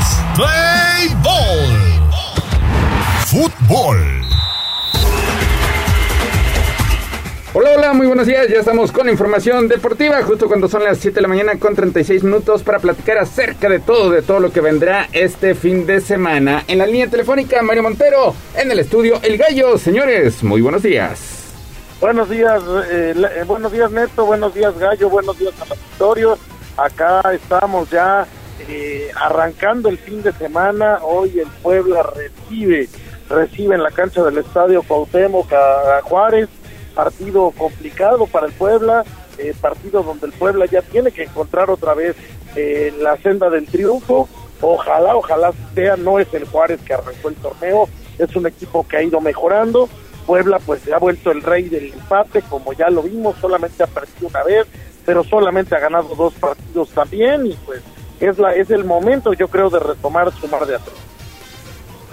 Bueno, pues sí, yo creo que mi estimado Mario Neto Amable auditorio, muy buenos días. Yo creo que hoy puede ganar el Puebla. Se espera pues por lo menos una buena entrada neto porque el partido es a las 7 de la noche, no a las 9 como regularmente sucedía en los partidos de viernes. Oye, el Puebla tiene todas las posibilidades de obtener la victoria sobre todo porque ya se reporta pues prácticamente el plantel completo, está Emanuel Gularte listo, Omar Fernández también estará ya en la banca listo para ser utilizado por profe Larcamón. Y Josi Altidor que bueno pues ya está de regreso después de que bueno pues se atendió algunos asuntos personales. Yo creo que el equipo hoy tiene todo para, para ganar y dejar ya los, los empates, sobre todo porque ya viene prácticamente la recta final del torneo y hay que empezar a sumar y sumar de tres. Sí, sobre todo se quiere conseguir el objetivo de calificar de forma directa la fiesta grande porque pues los cuatro equipos que ocupan precisamente los primeros cuatro lugares parece que se están despegando del resto del pelotón. Los que van presionando también empiezan a sumar de tres para no despegarse, situación que tendrá que hacer el conjunto poblano porque pues es el rey del empate, es el rey del empate, acumula siete igualdades a lo largo de esta campaña, solamente ha perdido y lo peor es que esas igualdades pues por lo menos en seis tuvo ventaja, tuvo la oportunidad de quedarse con los tres puntos, no supo manejar el marcador, al final el equipo antagonista pues terminó igualando para que el Puebla dejara dos unidades en el camino, pero pues sí Mario, lo importante es que ya hay plantel completo, al menos no se reportan bajas por lesión para este compromiso y pues esperar, esperar que el Puebla regrese a la senda de la victoria, algo que no ocurre precisamente desde la ya lejana fecha número 2. Hay que recordar que este viernes se pone en marcha la jornada número 11, entonces son ocho partidos consecutivos, tomando en, en cuenta que Puebla adelantó ya el de la fecha 16, son ocho partidos donde el Puebla, Mario, no saborea las mieles del éxito. Sí, pues ha sido así el torneo para el Puebla, empate tras empate tras empate, la mayoría de ellos dolorosos porque Puebla iba ganando en el segundo tiempo, siempre tiene esa situación de las jugadas a balón parado que al Puebla le está costando mucho trabajo defender. La buena noticia es esa, precisamente el plantel ya está completo, no se reportan bajas finalmente, que es algo que tampoco ocurría desde la jornada 2. Ya está listo Mar Hernández, ya está listo Josi Altidor para el momento en el que lo necesite el profe Larcamón, ya está listo Gularte, que es importantísimo precisamente en la defensa en esas jugadas a balón parado que tanto daño le han hecho al equipo camotero, pero bueno, ya, ya, ya no hay pretexto, hoy tiene que haber una buena entrada, el horario es bueno, el rival no es precisamente el rival más interesante, sí podemos decir que son los antiguos lobos de la voz que en algún momento lograron este esa eh, rivalidad con el Puebla, ojalá la gente se acuerde de eso, haga una buena entrada, eh, la, también ese es un tema que, el Puebla ha batallado, no está en los primeros lugares de, de ingreso al estadio, más bien está en los últimos, ha costado trabajo que esta temporada la gente vaya al Cuauhtémoc, muchos se quejan de los horarios, otros se quejan del clima, hoy no hay pretexto, hoy hay que hacer una buena entrada, hoy hay que apoyar al equipo, hoy es el momento de volver a sumar de a tres, porque si no se nos va el tiempo y entonces te quedas en el repechaje y te complicas la existencia. Sí es cierto que son, hay tres equipos que ya se están despegando del resto, habrá por ahí un cuarto lugar para calificar eh, de manera directa y eso es a lo que el pueblo le tiene que apuntar. Sí, totalmente, totalmente de acuerdo, mi estimado Mario. Hoy el Puebla debe aprovechar la localía y sobre todo que va contra un equipo Bravos, antiguos Lobos WAP, como bien lo mencionas, que eh, pues no ha sido protagonista en el torneo, la verdad tiene una nómina pues evidentemente no tan alta como otros eh, equipos de la Liga MX, tiene todas las oportunidades el Puebla de la Franja para llevarse el triunfo hoy en la noche en el estadio Cuauhtémoc, pero si es un equipo neto como lo hemos venido platicando, que es talachero, se indigesta, es cancherito, entonces por ahí se le pudiera complicar un poquito al equipo de Nicolás Larcamón. Y prueba de ello es el antecedente más reciente. Estos equipos se vieron las caras en marzo, en marzo de este año. Igualaron a una anotación precisamente en las instalaciones del Estadio Cuauhtémoc. Un equipo de Juárez que llega eh, pues con dos puntos menos que el conjunto poblano. Presume de dos victorias a cambio de cinco empates y tres partidos perdidos. Un equipo que pues se reforzó, eh, sumó gente importante, gente de experiencia como Alfredo Talavera en la portería. Así que puede ser de los equipos que se le indigestan al conjunto blanqueazul. Pues Mario, tu pronóstico para esta noche. Yo creo que ya el Puebla hoy regresa a la senda del triunfo y veo una buena entrada. Veo a la gente metida con el equipo, veo al equipo completo, lo cual repito, es importantísimo porque prácticamente no lo hemos visto así durante toda la temporada. Un dos goles por uno, la victoria para el Puebla, nos vamos a casa cómodamente, tres puntitos que arrascarle a los lugares directos a la liga. Pues sí, sí, yo también pienso que hoy el Puebla de la Franja tiene todo para ganar en el Estadio Cuauhtémoc, ya lo mencionábamos, tiene el equipo completo pero que además hay que decirle a nuestros amigos radioescuchas y también a la afición, es momento de hacerse presente en el Estadio Cuauhtémoc. Lo decíamos en la primera sección de Deportes con Neto, prácticamente no se ha visto el respaldo de la afición pese a que el equipo del Arcamón juega muy muy bien hay que ir al estadio Cuauhtémoc, presionar y sobre todo apoyar al equipo local. De esa manera estaremos buscando que realmente la cancha de local pese a los rivales. Sí, es que en cuanto a afición, pues lamentablemente el Estadio Cuauhtémoc registra la penúltima peor asistencia, solamente supera al conjunto Cruz Azulino en lo que va de esta mitad de torneo. Pues pendientes en el último bloque, haremos la repartición de los pases dobles. Muchísimas gracias a todos los que se apuntaron a través de nuestra cuenta de Twitter, arroba Tribuna Deportes. Así que, pues minutos antes de las 9 de la mañana, daremos a conocer los ganadores de este pase doble para que asistan a partir de las 7 de la noche al juego entre el Club Puebla y el conjunto de Bravos de Ciudad Juárez. 7 de la mañana con 44 minutos. Hasta aquí la información del conjunto poblano.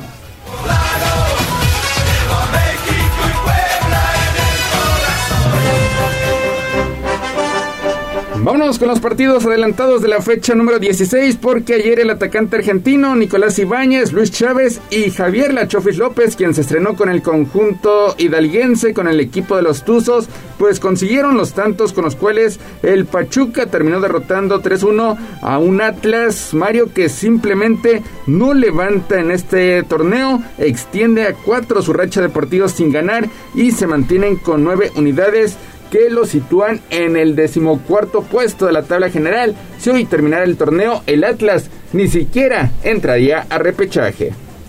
Hoy el campeón ahora sí trae campeonitis, se nota claramente una racha terrible de Atlas que le puede costar efectivamente la calificación, ya no digamos a liguillas, sino hasta el repechaje. Algo está pasando en el seno atlista que simplemente no le permite operar. Y por el otro lado, bueno, pues Pachuca hace lo suyo, retoma ese juego muy muy bien armadito que traía desde el torneo pasado. La Chofis López ayer se, eh, se estrena con un muy buen gol. Un jugador que tiene muchísimo talento, que lamentablemente los problemas de extracancha pues le han costado caros, los problemas de disciplina, pero talento, talento tiene, ayer lo demostró, es un equipo en el que puede crecer muchísimo en este eh, Pachuca por ser un equipo con jugadores muy jóvenes, con mucha paciencia y bueno, pues a lo mejor, a lo mejor la Chofis López puede hacer cosas grandes. Ayer, eh, pues grave la situación de Atlas y por el otro lado Pachuca haciendo lo suyo y jugando muy bien al fútbol. Sí, sí, sí, la verdad es que, como bien lo mencionas, el, el, Atlas me parece que llegó ya a su tope con este bicampeonato y es normal a, la mayoría de los, de los equipos, incluso los grandes equipos de Europa, también pasan por esta situación de que de repente caen en un bache y les es complicado salir. El Atlas, pues la verdad es que tiene pues prácticamente la misma plantilla con la que logró eh, primero el campeonato y después el bicampeonato. Yo creo que es cuestión de tiempo para que nuevamente comiencen a, tomar su, su, camino. El accionar del equipo, pues evidentemente no es el mismo, pero bueno, pues prácticamente es el mismo también director técnico y eh, que tiene toda la identidad de este equipo jalisciense.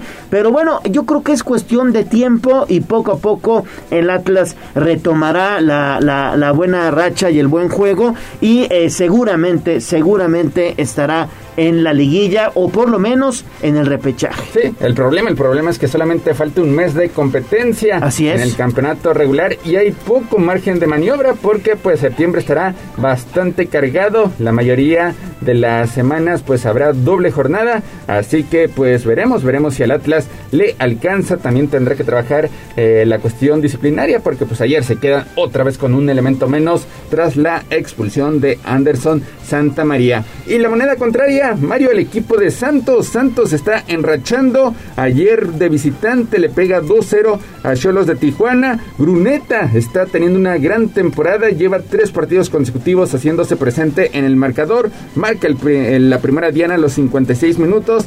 Y después Javier Correa sentencia el triunfo al 78 para un Santos que llega a 19 puntos, la misma cantidad de unidades del América. Mucho hablamos de que el América anda en gran plan, pues Santos tiene la misma cantidad de puntos, solamente que la diferencia de goles, gracias a ese 7-0, pues favorece al América que de momento es cuarto, pero Santos ahí está tocando la puerta para meterse en un lugar, Mario, por eh, la liguilla directa. Sí, el equipo lagunero levanta la mano, está muy interesado en quedarse con uno de los cuatro puestos de liguilla directa. Es evidente que lo está haciendo muy bien, ha mejorado muchísimo. Eh, es un equipo sólido, ataca bien, defiende bien, eh, juega con mucha inteligencia y bueno, pues ahí está eh, ganando y gustando y bueno, pues será uno de los rivales del Puebla para encontrar lugar directo a la liga. Bueno, pues esperemos, esperemos que, que, que, así sea, pero hoy por hoy, mi estimado Neto, hay que decirlo a todas, a todas las letras, el América gana, ¿eh?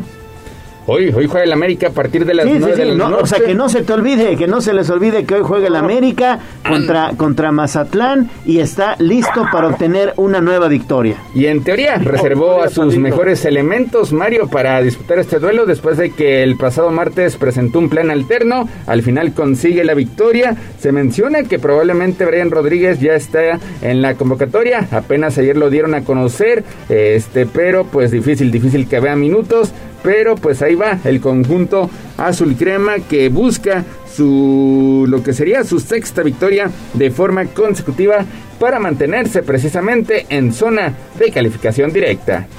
Sí, no, no creo que tenga ningún problema el América para ganar su sexto partido seguido el día de hoy.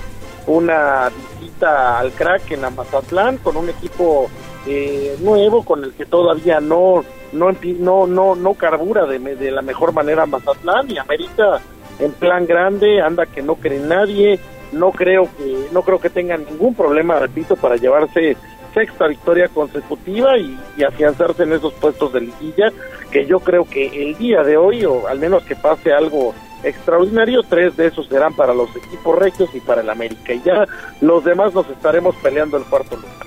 Sí, sobre todo que la prueba de fuego neto Mario para el Club de Cuapa, para las Águilas del la América, será el próximo 3 de septiembre en el Estadio Azteca contra Tigres, con este equipo de Miguel Herrera. Ahí será la prueba de fuego. Si el América le hace un buen partido a Tigres y se alza con la victoria, no les quiero decir qué va a pasar al final del campeonato porque nadie lo va a parar, ¿eh? Pues habrá, habrá que ver. Este todavía, todavía falta un mes de competencia. Hoy tiene una prueba interesante ante Mazatlán, que pues tampoco es la plantilla más poderosa del fútbol mexicano, pero pues ha tenido un rendimiento de menos a más después de un flojo inicio de campeonato, pues ha mejorado en las últimas semanas y también llega con una racha importante de partidos sin perder. Pues este duelo será a las 9 de la noche con 5 minutos. Mañana sábado destaca Chivas ante Pumas. Las Chivas que llevan dos victorias de forma consecutiva enfrentan a unos Pumas que siguen, siguen sin saborear las miles del éxito tras la llegada del brasileño Dani Alves estuvieron a punto de romper con esa eh, mala inercia de resultados a mitad de semana ante Tigres, pero Mario Guiñac en tiempo de reposición el 98 dijo que no, le robó dos unidades al conjunto de Pumas que ahora enfrentan a unas Chivas que están enrachadas dos victorias de forma consecutiva. Enrachados y urgidos de puntos las Chivas contra un equipo de Pumas que simplemente no ha encontrado el camino, que sí mejoró, mejoró notablemente en el partido contra Tigres, hay que decirlo, pero que todavía no encuentra su mejor forma y yo creo que Chivas en este enrachamiento pues también va a luchar por buscar un lugar en la liguilla. Entonces, eh, este torneo corto precisamente eh, eso, eso es lo que logra que, que los equipos se peleen con el cuchillo entre los dientes todos y cada uno de los partidos. Y acá pues yo veo a Chivas un poquito superior, eh, no sé si Pumas vaya mantenga, mantenga el buen nivel o, mejore, no me parece para dónde, pero sí el caso de Chivas se ve mejor el equipo, se ve más sólido, se ve más competitivo, yo me quedo con la victoria de las Chivas. Sí, las Chivas, las Chivas que pues por lo menos ya vieron el estreno goleador por parte de Santiago Ormeño. Veremos qué tanto se quita la presión encima por todas las críticas que había recibido después de que fue presentado como la solución en el ataque del rebaño sagrado. A ver si puede responder por segundo partido de forma consecutiva. Mañana sábado Cruz Azul estrena técnico eh, eh, con Raúl El Potro Gutiérrez después de lo que fue una semana de escándalo tras caer 7-0 ante el América la salida por parte de Aguirre, la protesta de los aficionados ante la mayoría de los jugadores. Se esperan modificaciones. La principal, el regreso por parte de José de Jesús Corona al 11 inicial, después de que Jurado pues se comió siete goles el último fin de semana, Mario. No sé qué tanto puede hacer Raúl Gutiérrez llegando a Cruz Azul en medio de esta crisis tan profunda que vive el equipo capitalino. No, no me parece que vaya a ser una solución rápida o que vaya a mejorar algo en corto plazo. Lo de Cruz Azul es una, cruz, una crisis profunda, una, una crisis que viene desde el pantalón largo, que viene desde las oficinas. No, no, no, no veo un camino ahorita donde Cruz Azul pueda resolver algo, se ve muy difícil, pero bueno, pues hay que empezar a construir.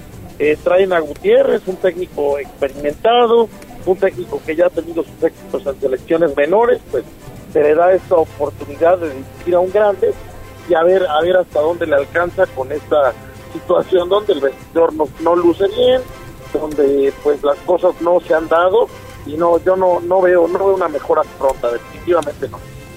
Y ayer el Potro que termina dando declaraciones de que le da confianza a Vaca, a Cata Domínguez, jugadores que han sido criticados y se hizo tendencia el fuera Potro. Ni siquiera ha debutado, ni siquiera ha tenido su primer partido. Mañana en teoría va ante el rival más débil, ante los Gallos Blancos del Querétaro. Veremos, veremos cómo lo recibe la afición, por lo menos el conjunto cementero ha mencionado que pone que pone las entradas al 2 por 1 a ver qué tanto responde la afición en el Estadio Azteca. También mañana sábado Tigres ante Necaxa 7 de la noche con 5 minutos. El domingo Toluca ante Pachuca al mediodía, León contra Atlas a las 7 de la noche, Santos ante San Luis, 7 de la noche con 5 minutos. Y cierra la jornada Tijuana ante Monterrey a las 9 de la noche con 5 minutos. Tiempo del centro de México. La actividad del fútbol mexicano este fin de semana, 7 de la mañana con 56 minutos. Vámonos con el fútbol internacional.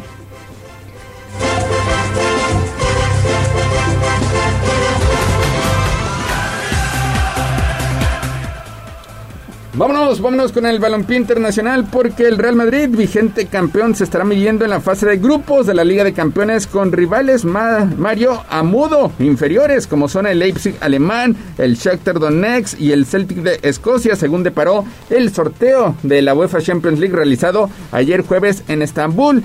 Peor suerte le tocó al conjunto del Barcelona que otra vez estará viendo las caras ante el Bayern Múnich. Además le toca compartir grupo con el Inter de Milán y el Victoria Plissen en el grupo C. Así que difícil, difícil sector para el equipo dirigido por Xavi. Sí, lamentablemente ayer el Barcelona no tiene suerte y a mí la verdad los sorteos de Champions siempre me parecen muy extraños que que la televisión y que los horarios y entonces hay que darle prioridad a uno o a otro. Al Madrid le acaban poniendo un grupo donde casi le toque el gallo de Querétaro, entonces pues eh, vaya que tendrá un paseo cómodo el Madrid a la primera eh, fase de la Champions. El Barcelona tendrá un grupo de la muerte con el Bayern Múnich, con el Inter de Milán, con el Victoria Pilsen de la República Checa. El Barcelona pues tendrá que bajarse, tendrá que jugar partidos muy duros tendrá que prepararlos muy bien Xavi Hernández. Sí es cierto que no es el año pasado, sí es cierto que trae una plantilla diferente, mucho más competitiva, que trae un técnico bueno en este momento, no al perdedor de Ronald Koeman, pero de todas maneras el Barcelona tendrá cansancio, tendrá partidos duros, tendrá eh, las piernas pesarán después de enfrentar equipos tan duros. Obviamente el Bayern, un histórico, un equipo que siempre se le ha interesado al Barcelona, y el, Inter de Milán, que pues en, Italia lo hizo bien la temporada pasada, que también se reforzó, teniendo a Dybala y a Lukaku adelante, tiene un equipo muy sólido, sobre todo en la ofensiva. Barcelona tendrá que enfrentar esos dos partidos, el partido en Italia y el partido en casa, eh, con todo para evitar eh, tener sorpresas, para calificar a la siguiente fase. Y repito, pues el Madrid tendrá un paseo muy cómodo ante los rivales que le tocaron. Y también, también veremos el duelo de Robert Lewandowski ante su ex equipo, el conjunto del Bayern Múnich, recordando que cuando militaba en el conjunto bávaro, pues bastante, bastante daño le hizo al conjunto catalán. Así que la revancha pues se presenta de forma pronta. Y también ayer se dieron a conocer los reconocimientos para eh, los mejores jugadores de la última temporada. Karim Benzema, Mario terminó siendo proclamado como el jugador del año de la UEFA, con lo cual pues el conjunto español termina barriendo con los premios. Benzema era gran favorito para llevarse el galardón en la categoría masculina tras sumar 15 goles en Liga de Campeones y llevar al Real Madrid a incrementar su récord con su decimocuarto título en el viejo continente. Sí, bueno, para mi gusto, yo yo le hubiera dado el premio al partero actual de Madrid, que fue el que realmente tuvo al equipo compitiendo durante toda la Champions pasada, el que salvó al equipo cuando las cosas no funcionaban. Pero bueno, Benzema también metió goles, jugó bien, eh, ha sido un jugador importante en el equipo que ganó el título, haya sido como haya sido, y pues por eso han decidido darle este galardón el día de ayer en esta gala de la UEFA. Y pues esperar, esperar más bien a lo que viene con esta próxima Champions, quedaron grupos interesantes, no solamente el del Barcelona, por ahí hay, hay revanchas, por ahí hay grandes jugadores que tendrán que enfrentar a sus equipos, Lewandowski, y bueno, pues ya a la vuelta de la esquina, otra edición de la Champions pues arranca, arranca el próximo 6 de septiembre, antes de lo normal, tomando en cuenta que a finales de este año, pues habrá Copa del Mundo, así que también será un calendario bastante compacto. Por cierto, Carlo Ancelotti también fue reconocido como el técnico del año en la UEFA. 8 de la mañana en punto, Mario Gallo, hasta aquí llegamos con la información deportiva. Muchas gracias Gallo, gracias Neto, gracias a todo el auditorio. Y bueno, pues estamos platicando el día lunes, ojalá, ojalá estemos hablando de la, de la vuelta a la victoria del Puebla. Que tengan muy buen día. Igualmente Mario, que tengas buen fin de semana.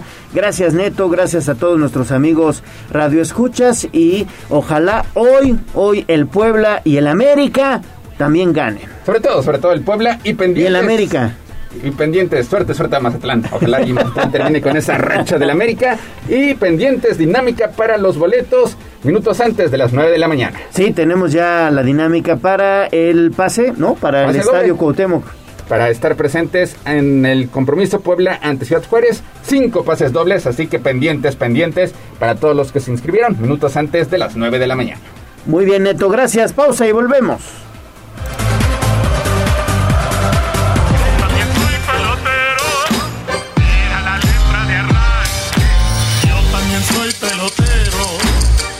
Ganó el tiempo. Hasta aquí, Deportes. Pero recuerden que todos los días tenemos una cita en Tribuna Matutina. Continuamos con El Gallo y la voz de los poblanos. Esta es XHZT 95.5 FM y XEZT 1250 AM. La magnífica, la patrona de la radio.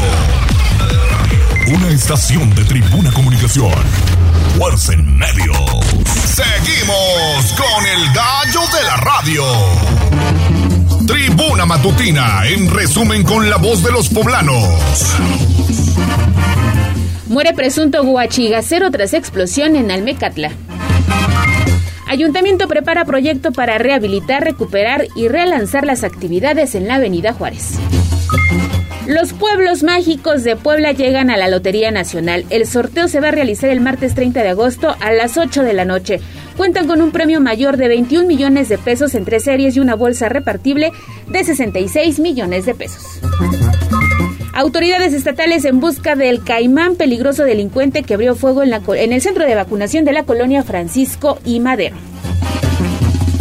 Y esta mañana se registra un fuerte percance vehicular en Boulevard Atlixco entre la 31 y la 29 Poniente. Solamente hay daños materiales, pero circula con mucha precaución. Y en la conferencia mañanera del presidente Andrés Manuel López Obrador se aborda el tema de los desaparecidos de Ayotzinapa. Los estudiantes iban únicamente por los camiones, pero terminaron sin vida. Y bueno, pues las noticias usted las puede encontrar a través de www.tribunanoticias.mx.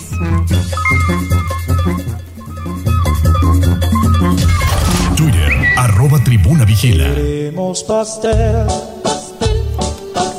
Así es, queremos pastel. Ya saben ustedes que el gallo de la radio y la voz de los poblanos festejan su santo, su cumpleaños y por supuesto también el aniversario. Entonces, ¿quién se ganó ese pastel de viernes de fin de semana en la antesala del Día del Abuelo? Pues que lo decida el gallo porque estamos en un dilema. Entraron dos mensajes, uno que quiere festejar precisamente el Día del Abuelo este fin de semana y la otra persona que dice que hoy es su cumpleaños.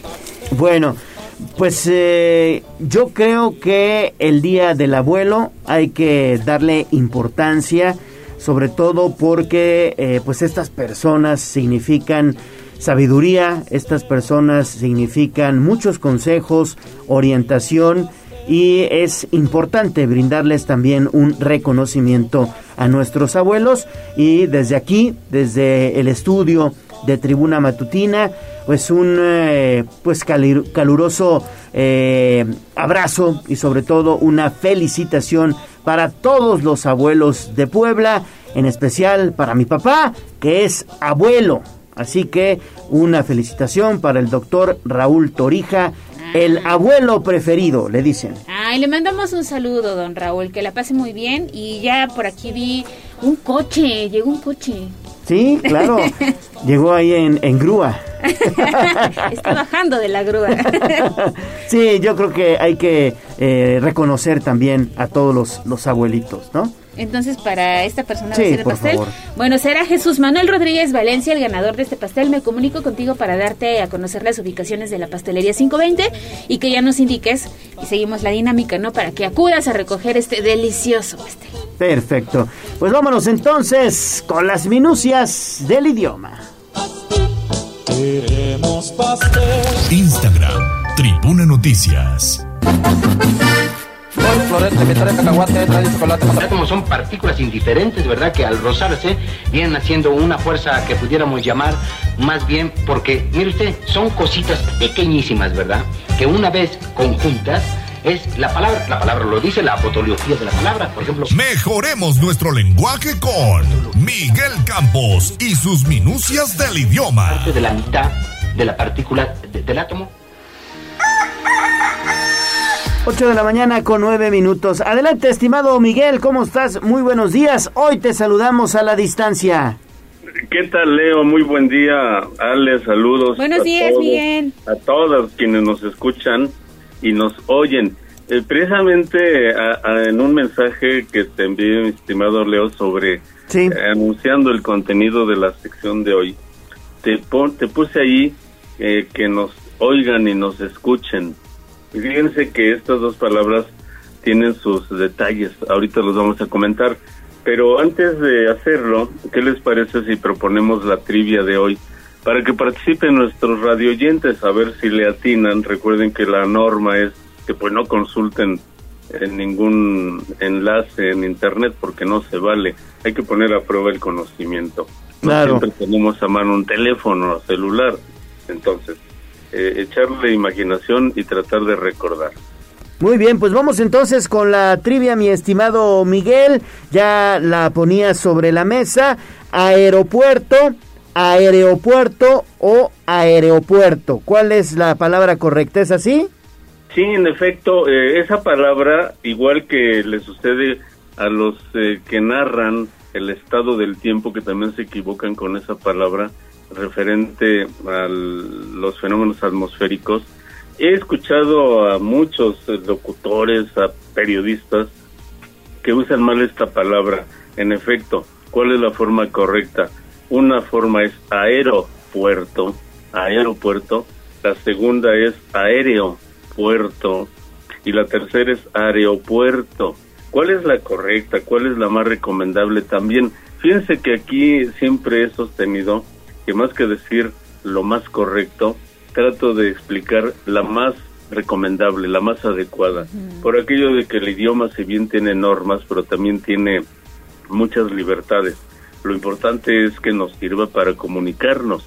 Y cuidado entonces, porque si usamos la palabra eh, inadecuada, pues no nos comunicamos. Ese es el problema. Así que una de esas tres palabras es la más recomendada y la vamos a comentar al final si les parece, estimado Leo. Claro que sí, adelante Miguel. Bueno, pues hoy preparé una lista de verbos que en efecto dan mucho problema para su manejo, distintas flexiones o conjugaciones de los mismos. Seguramente recuerdan, ya viene septiembre y se dice que el cura Hidalgo abolió la esclavitud en México. Bueno, el verbo abolir significa, eh, en términos muy generales, echar abajo algo, desaparecer algún precepto, alguna ley, acabar con ella.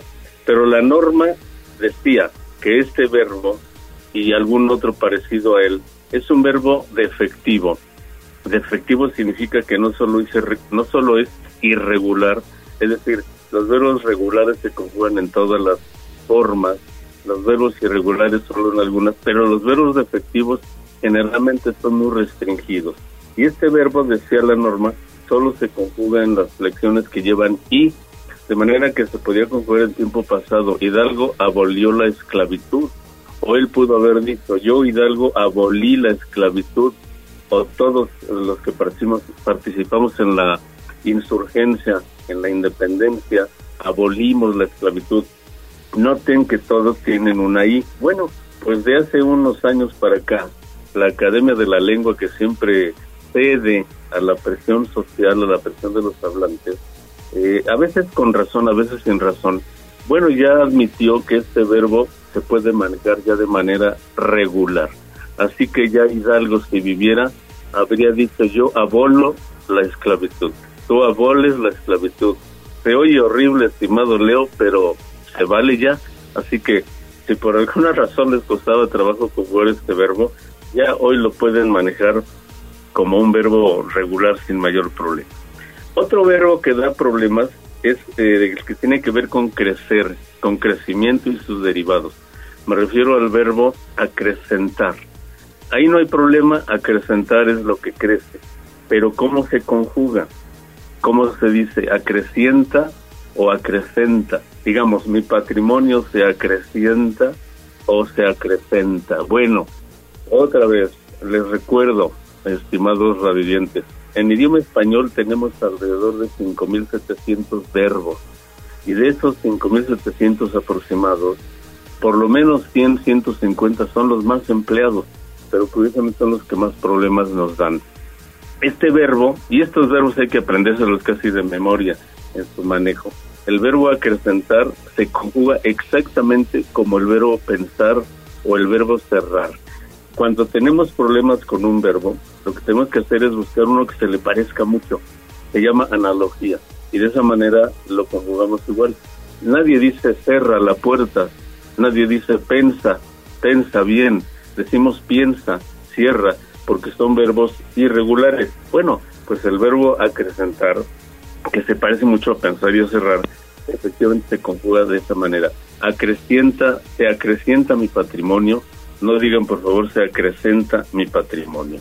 Eh, otro verbo, estimado Leo Ale, es el verbo, eh, la perífrasis verbal. Es una perífrasis, se llama perífrasis cuando aparte del verbo hay otras palabras para dar la idea.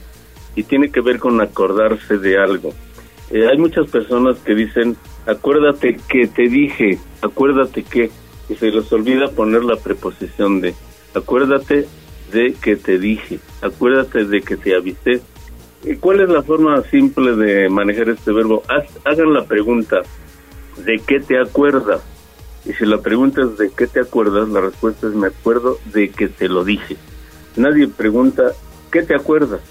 Para que entonces la respuesta fuera me acuerdo que te dije.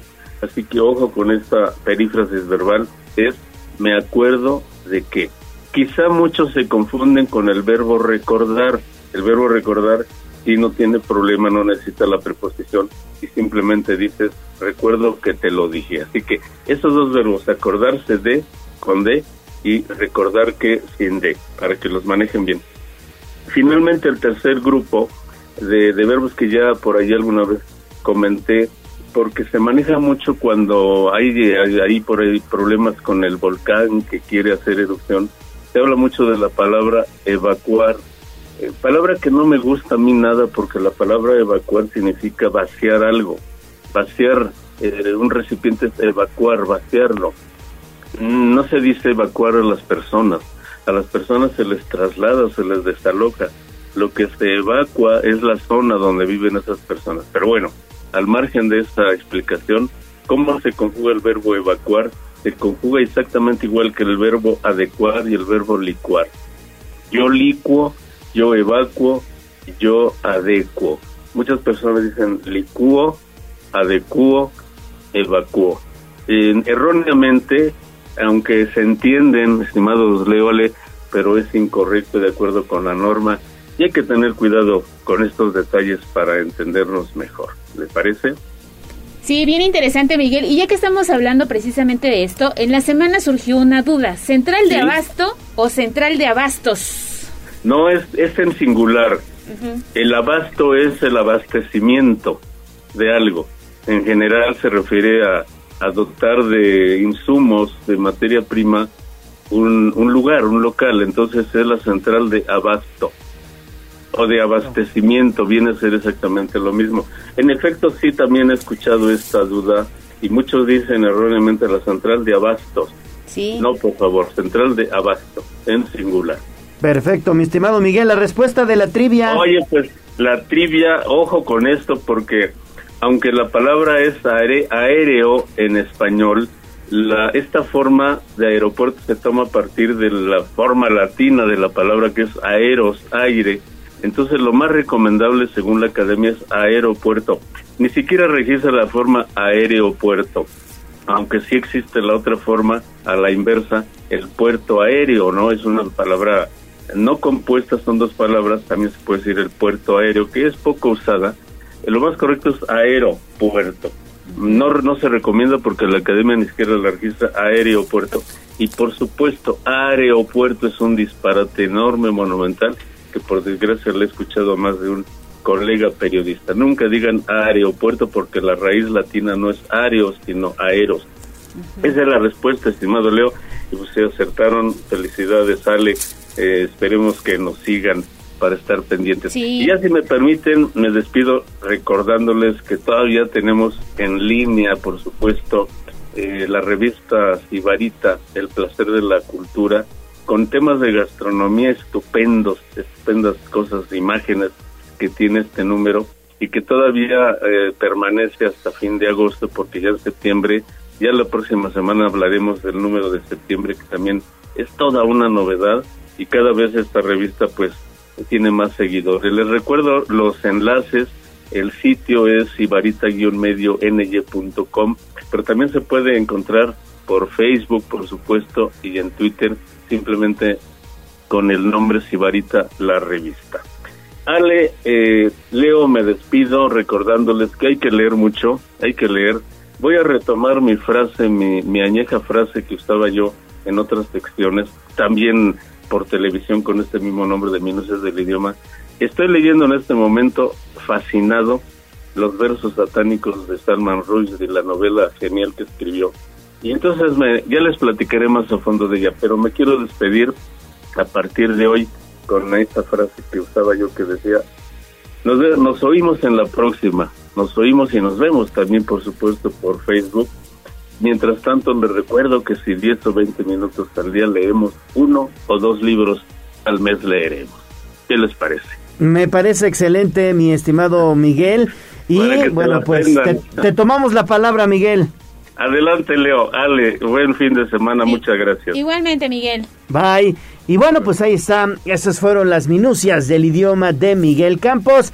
Y aprovechando que estamos en temas, bueno, pues vinculados también a la educación comentarles que tenemos pases dobles, tenemos pases dobles para el evento de Ficomics que se llevará a cabo del 2 al 4 de septiembre allá en el complejo cultural de la Benemérita Universidad Autónoma de Puebla. Tenemos cinco pases dobles, cinco pases dobles para que acudan a este importante evento de los cómics denominado Ficomics, repito, del 2 al 4 de septiembre allá en la Benemérita Universidad Autónoma de Puebla. Tiene que comunicarse con nosotros al 242 1312 242 1312 o también a Tribuna Vigila. 22 23 90 38 10, así que llame ya. Pausa y regresamos.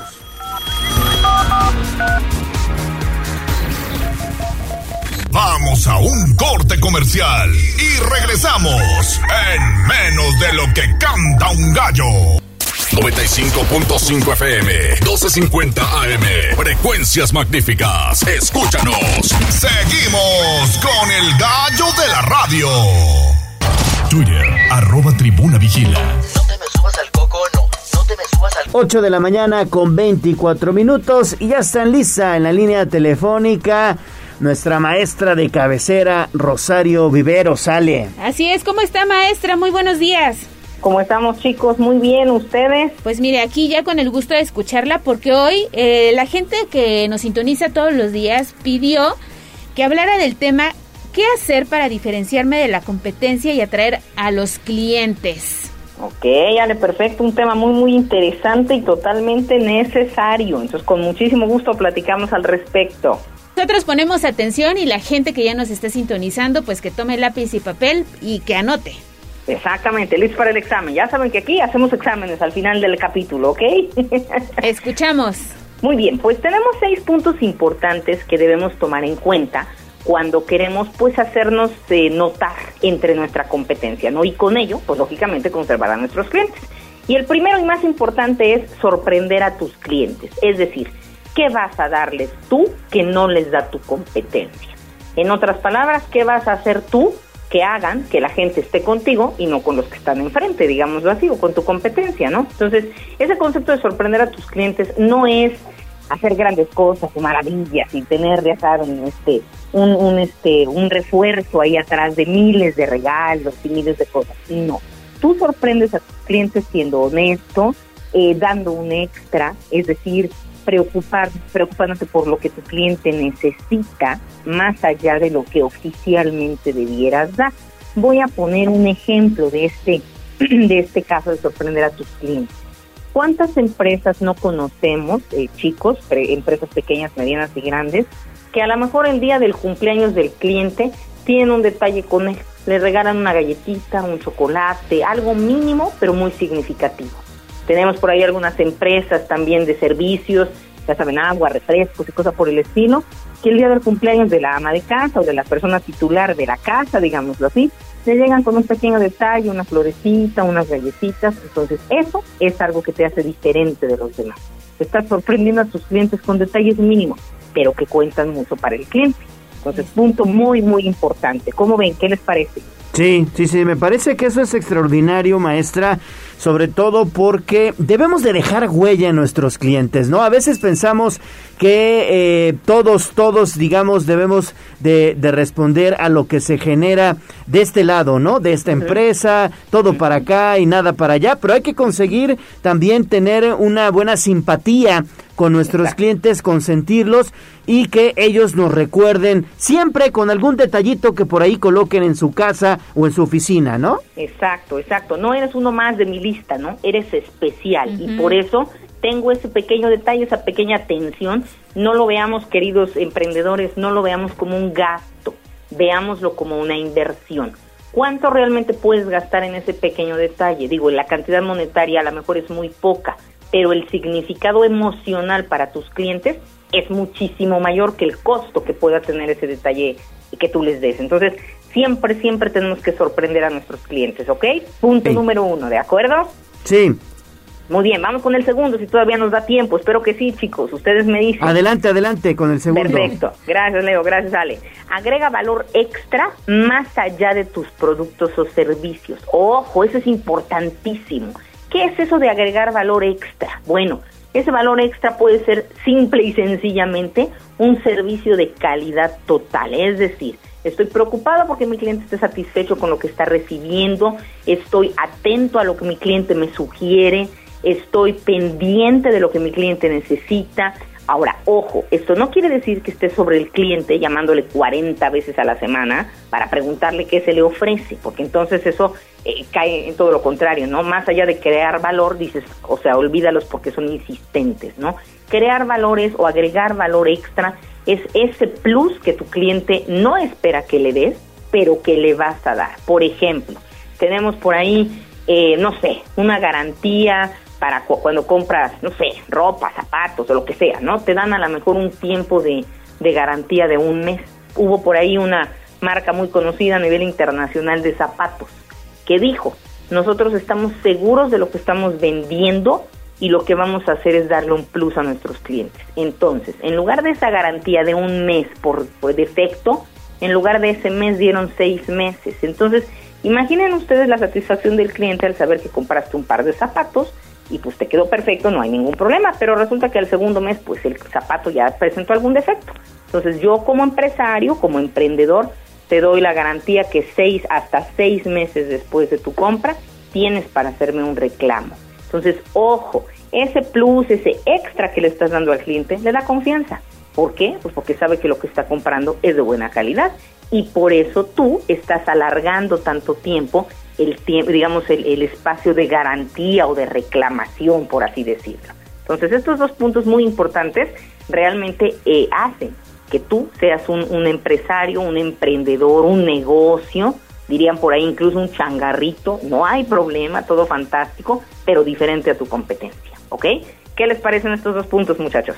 Súper interesantes, maestra, y hay que ponerlos en práctica. Son dos, aunque suenan sencillitos, me parece que a la hora ya de, pensar en, utilizarlos, pues hay que echarle ahí un poquito también de creatividad. Es correcto. exacto. Y hablar de algo importante, esa creatividad o ese plus no tiene que ser caro. O sea, porque muchas veces lo que decimos, ah, bueno, ¿y cuánto voy a invertir? Ok, ojo, puede no ser elevado el costo monetario, pero sí el costo emocional y entonces evidentemente nuestros clientes pues van a estar con nosotros, porque tú me vendes una galleta y estás perfectamente atento a mis necesidades y el de enfrente me vende la galleta, pero ahí queda el asunto, o sea, no hay nada más allá, ¿no? Entonces, ese plus o ese extra es lo que te va a hacer diferente. Perfectísimo, maestra. Pues entonces nos quedamos entonces con esos dos puntos, dejamos en el tintero los otros cuatro, ¿le parece? Claro que sí, Leo. Nos vemos la próxima la próxima semana. Bueno, no nos vemos, nos escuchamos. Nos si escuchamos. quiere, y, con, y continuamos con esto para que nuestro público esté tomando nota y listos para el examen de fin de curso. ¿Les parece? Me parece excelente. Buen fin de semana, maestra. Cuídense mucho. Muy buenos también, días. maestra. Buen fin. Pues ahí está Rosario Viveros. Vamos a pausa y volvemos. No se vaya. Vamos a un corte comercial y regresamos en menos de lo que canta un gallo. 95.5 FM, 1250 AM, frecuencias magníficas. Escúchanos. Seguimos con el gallo de la radio. Instagram, Tribuna Noticias. Y esta va para todas aquellas que son como... Corral. La entrevista sin tapujos. En Tribuna Matutina. 8 de la mañana con 34 minutos y es un gusto saludar en esta mesa de trabajo a nuestro amigo, el secretario estatal del Trabajo, Gabriel Biestro. ¿Cómo estás, Gabriel?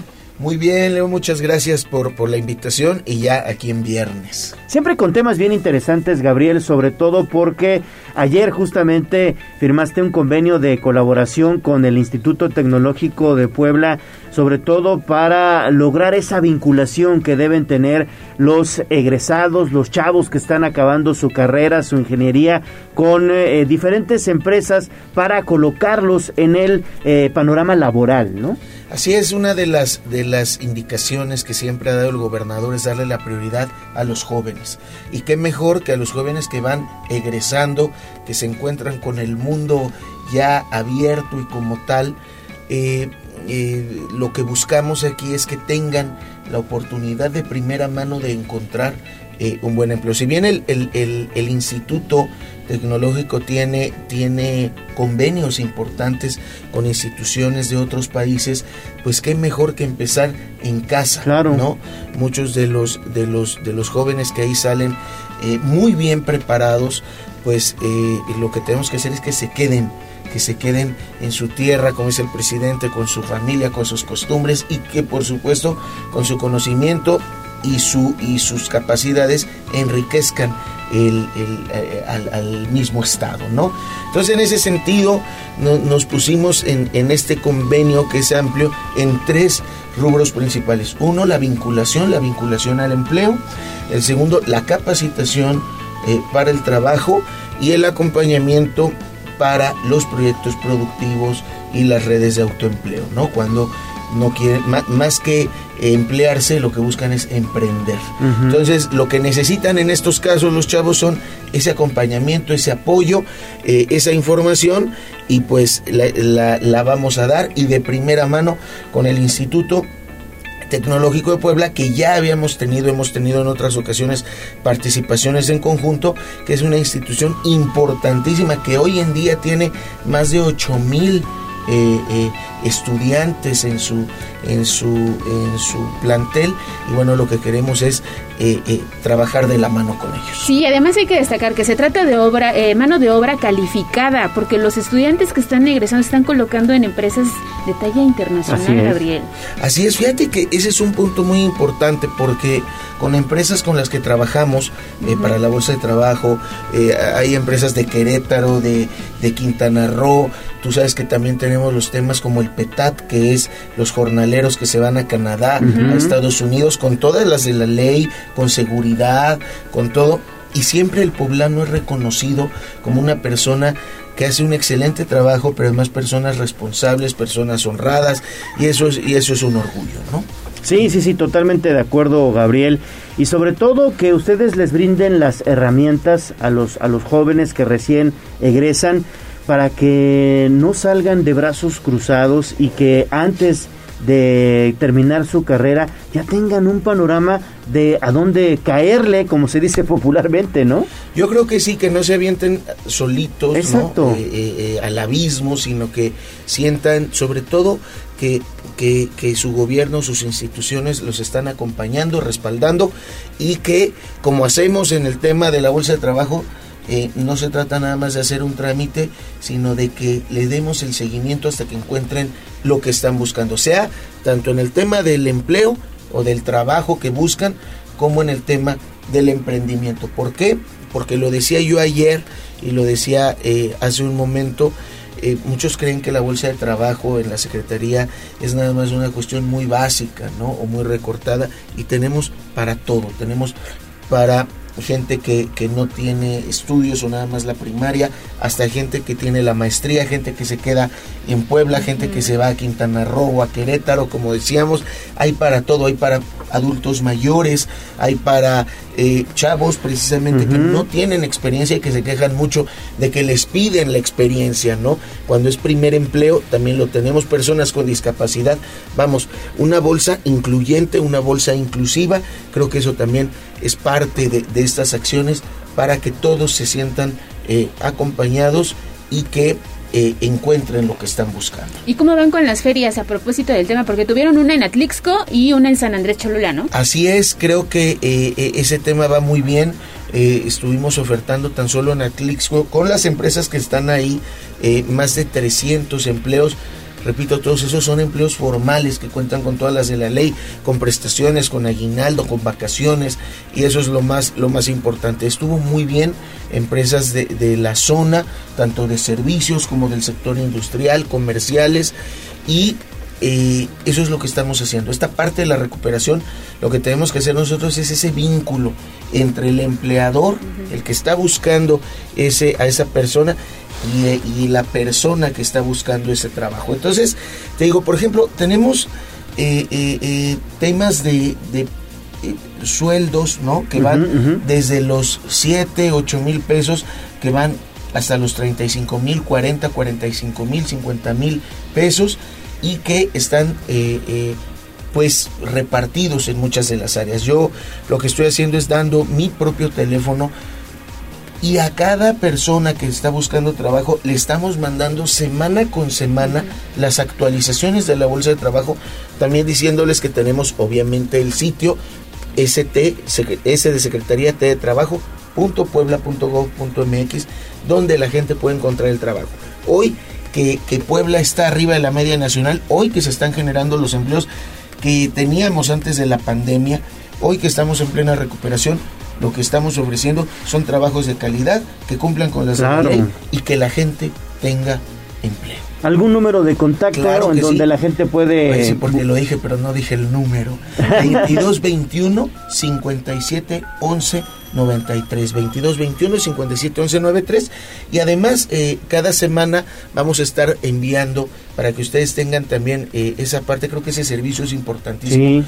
Eh, lo que es la actualización de la bolsa, que ustedes aquí la tengan y que, eh, pues, todos y todas quienes nos escuchan tengan opción de eso. Y que de igual manera nos manden un mensaje oye estoy buscando empleo en tal este ramo o yo tengo la prepa o soy licenciado en psicología no entonces eh, eh, nosotros les vamos avisando qué es lo nuevo que hay. 22 21 57 11 93 Oye, Gabriel, y nada más para concluir, ¿cuántos empleos más o menos han ustedes eh, colocado en estos meses recientes? Tenemos una tasa de colocación arriba del 15%, estamos más altos que la media también nacional.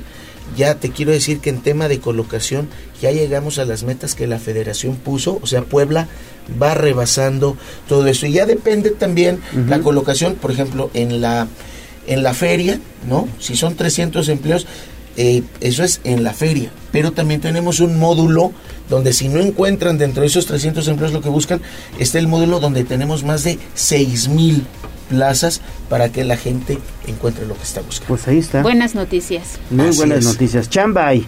Ese es, eso es lo importante. Y además que tenga todas las de la ley. Es trabajo digno.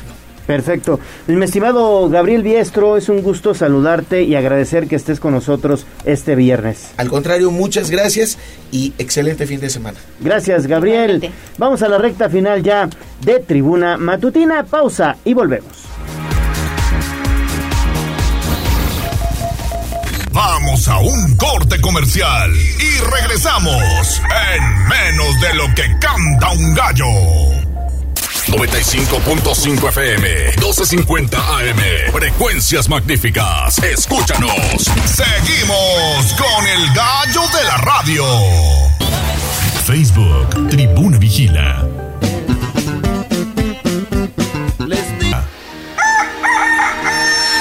15 minutos para las 9 de la mañana y bueno pues ya estamos en el gallinero, vamos a profundizar en el tema y es un gusto saludar a pues mi compañera y amiga Viridiana Lozano. ¿Cómo estás Viri? Hola a todos, muy bien, muchas gracias, muy eh, feliz de estar aquí los viernes como siempre platicando con ustedes de lo que está pasando. A veces en la política, a veces las notas pues más importantes de la semana, ¿no, Leo?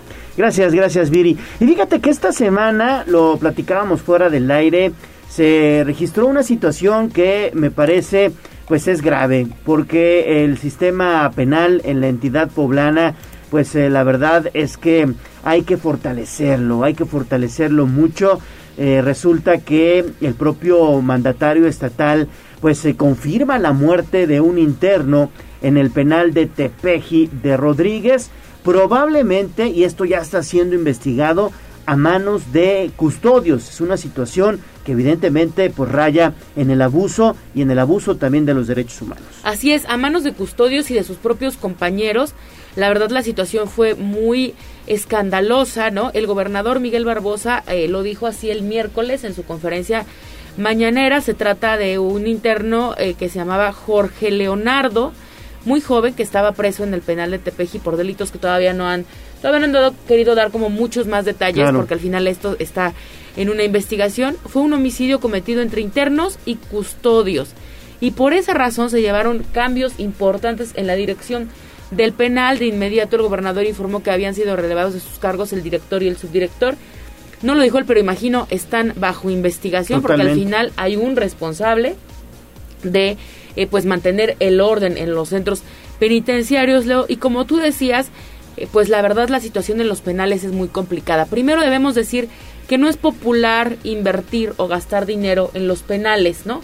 Y que la gente pues tiene otras necesidades y los gobiernos años tras años pues han invertido en otras cosas que ustedes han visto, puentes, pavimentaciones y es muy complicado en lo que, se ve a, primera vista, ¿no? Y además no es popular, Leo, que digan, le vamos a meter tanta lana a tal penal porque no porque pues la gente dice, "Oiga, pero pues si son los reos, mejor pónganos aquí la calle." Todo ha sido un, tema muy complicado, pero no solo es eso, sino el descuido, sino cómo están los penales en el estado de Puebla desde hace muchos años, sino también pues la corrupción en los penales. Y a, y a, propósito de eso, Leo, a mediados del mes de julio, si no mal recuerdas, y seguramente lo, lo, hablaron aquí y está en, Tribuna Noticias, de eh, cuando demolieron más de 100 cuartos en el penal de San Miguel. Ustedes vieron las fotos, había tienditas, del pueblito que le llamaban, el pueblito, gimnasio, gimnasio, tenían, peluquería, sí, sí, sí, tenían muchas comodidades y ya se había y, habían sido solapadas gobierno tras gobierno y este gobierno decide derrumbarlos. Hay fotografías, ustedes las pueden ver eh, en Tribuna Noticias, pueden ver ahí las fotografías de cómo encontraron este pueblito y cómo terminó derrumbado, porque ya era una orden que había dado antes el gobernador y que no habían cumplido por toda esta corrupción al interior del penal de San Miguel. Esto fue en el penal de San Miguel. Eso fue en el penal San Miguel. Pero también, evidentemente, hay que meterle mano al penal femenil de San Miguel, al propio de Tepeji de Rodríguez. Están todos los penales regionales, muy grande eh, entre comillas, con la gran población que tiene el penal de Cholula, que también eh, está ya presentando una sobrepoblación que es muy preocupante. Y bueno, pues incluso eh, el, el, gobierno de Puebla pues le va a entrar al tema. Ya el gobernador también ha anunciado una importante inversión que se estaría, digamos, aplicando en un nuevo penal femenil, porque no lo hay también en, en, la entidad, ¿no? Y también la rehabilitación de los del, del resto de los de los penales han ido y venido un poco con este tema este leo sobre si se construirá o no se va a construir, cuándo se va a construir, porque pues como te decía es como complicado incluso encontrar un predio y todo el tema de seguridad que tiene que tener un penal. Por ejemplo, el penal de San Pedro Cholula, de San Pedro, sí, de San Pedro Cholula, Sí. Pues está ahí a unas cuadras del mercado, ¿no? Está en el mero centro. Está en el mismo centro y está también bastante, pues, hacinado, ¿no? El gobernador ha anunciado el tema de la construcción de un nuevo penal y también la rehabilitación de los que existen para ayudar con el eh, sistema penitenciario, que debe de ser, recuerden, por eso son centros de rehabilitación. En teoría tendrían que salir los que salen, porque los que no tienen penas ya muy altas, rehabilitados, ¿no? Y al contrario, pues salen y hemos visto también mucha reincidencia. Salen recargados. Recargados con más contactos, con más muchos. No no queremos generalizar, digo, hay personas que salen y, y logran la rehabilitación, pero no necesariamente es su culpa, sino de todo el sistema en México además que no existe realmente un sistema de rehabilitación en los centros penitenciarios. Sí, no existe realmente un sistema de cerezos. Incluso, Viri, pues varios de estos cerezos pues están prácticamente a espaldas o a un lado o a un costado de las presidencias municipales, como sucede en Huejotzingo, donde ya han Sí. ocurrido algunas fugas, como sucede en Tecamachalco, por ejemplo, también el, el penal muy pegadito. Entonces se debe de hacer una reestructuración porque evidentemente hay que apostarle a la rehabilitación, pero la verdadera rehabilitación. Sí, y en San Miguel la intención o lo que anunció el gobernador hace unos días, ay, perdón, es que van a hacer una ampliación para que puedan eh, albergar a otros mil reclusos, al menos. ¿no? Ah, mira. Después de la destrucción del pueblito, que como ustedes pudieron ver en las fotos, y si no, entren a, a la- a la página para que puedan ver en Tribuna Noticias las fotografías, eh, y van a darse cuenta que sí era un terreno bastante amplio. Imagino, no lo han dicho, ahí levantarán otros cuartos, y el plan es que puedan albergar a otros mil reclusos, porque pues está para que no estén en tantas condiciones de hacinamiento, ¿no? Y el penal de Tepeji, hay que decirlo, regresando al, al origen Al- de esta origen. intervención, albergaba, ah, eh, perdón, es un, es un penal de mediana seguridad, ¿no? Entonces no tendría tampoco que ser tan vulnerable a este tipo de situaciones. La investigación está en curso, está en manos de la Fiscalía General del Estado y el gobernador ha anunciado que pues en algunos días darán a conocer más avances sobre el homicidio de este joven que estaba preso todavía no sentenciado, Jorge Leonardo era presunto delincuente, pues detenido en San en, en el penal en de Tepeji. Tepeji. Muy bien, Viri, pues vamos a seguirle dando seguimiento a este, a este tema y a muchos más en la semana y nos vemos y nos escuchamos el próximo viernes. Nos vemos el próximo viernes y como se los anunciamos la, el- el- la vez pasada, se cumplió lo que dijimos de la designación de Morena con Olga Romero. Sí, sí, sí, sí, Nos aquí vemos se el lo próximo adelantamos. viernes, a ver qué tal. Gracias, Viri, Gracias que a tengas ustedes. buen fin de semana. Buen fin de semana, gracias. Perfecto, vamos entonces a los deportes. Twitter, arroba Tribuna Deportes.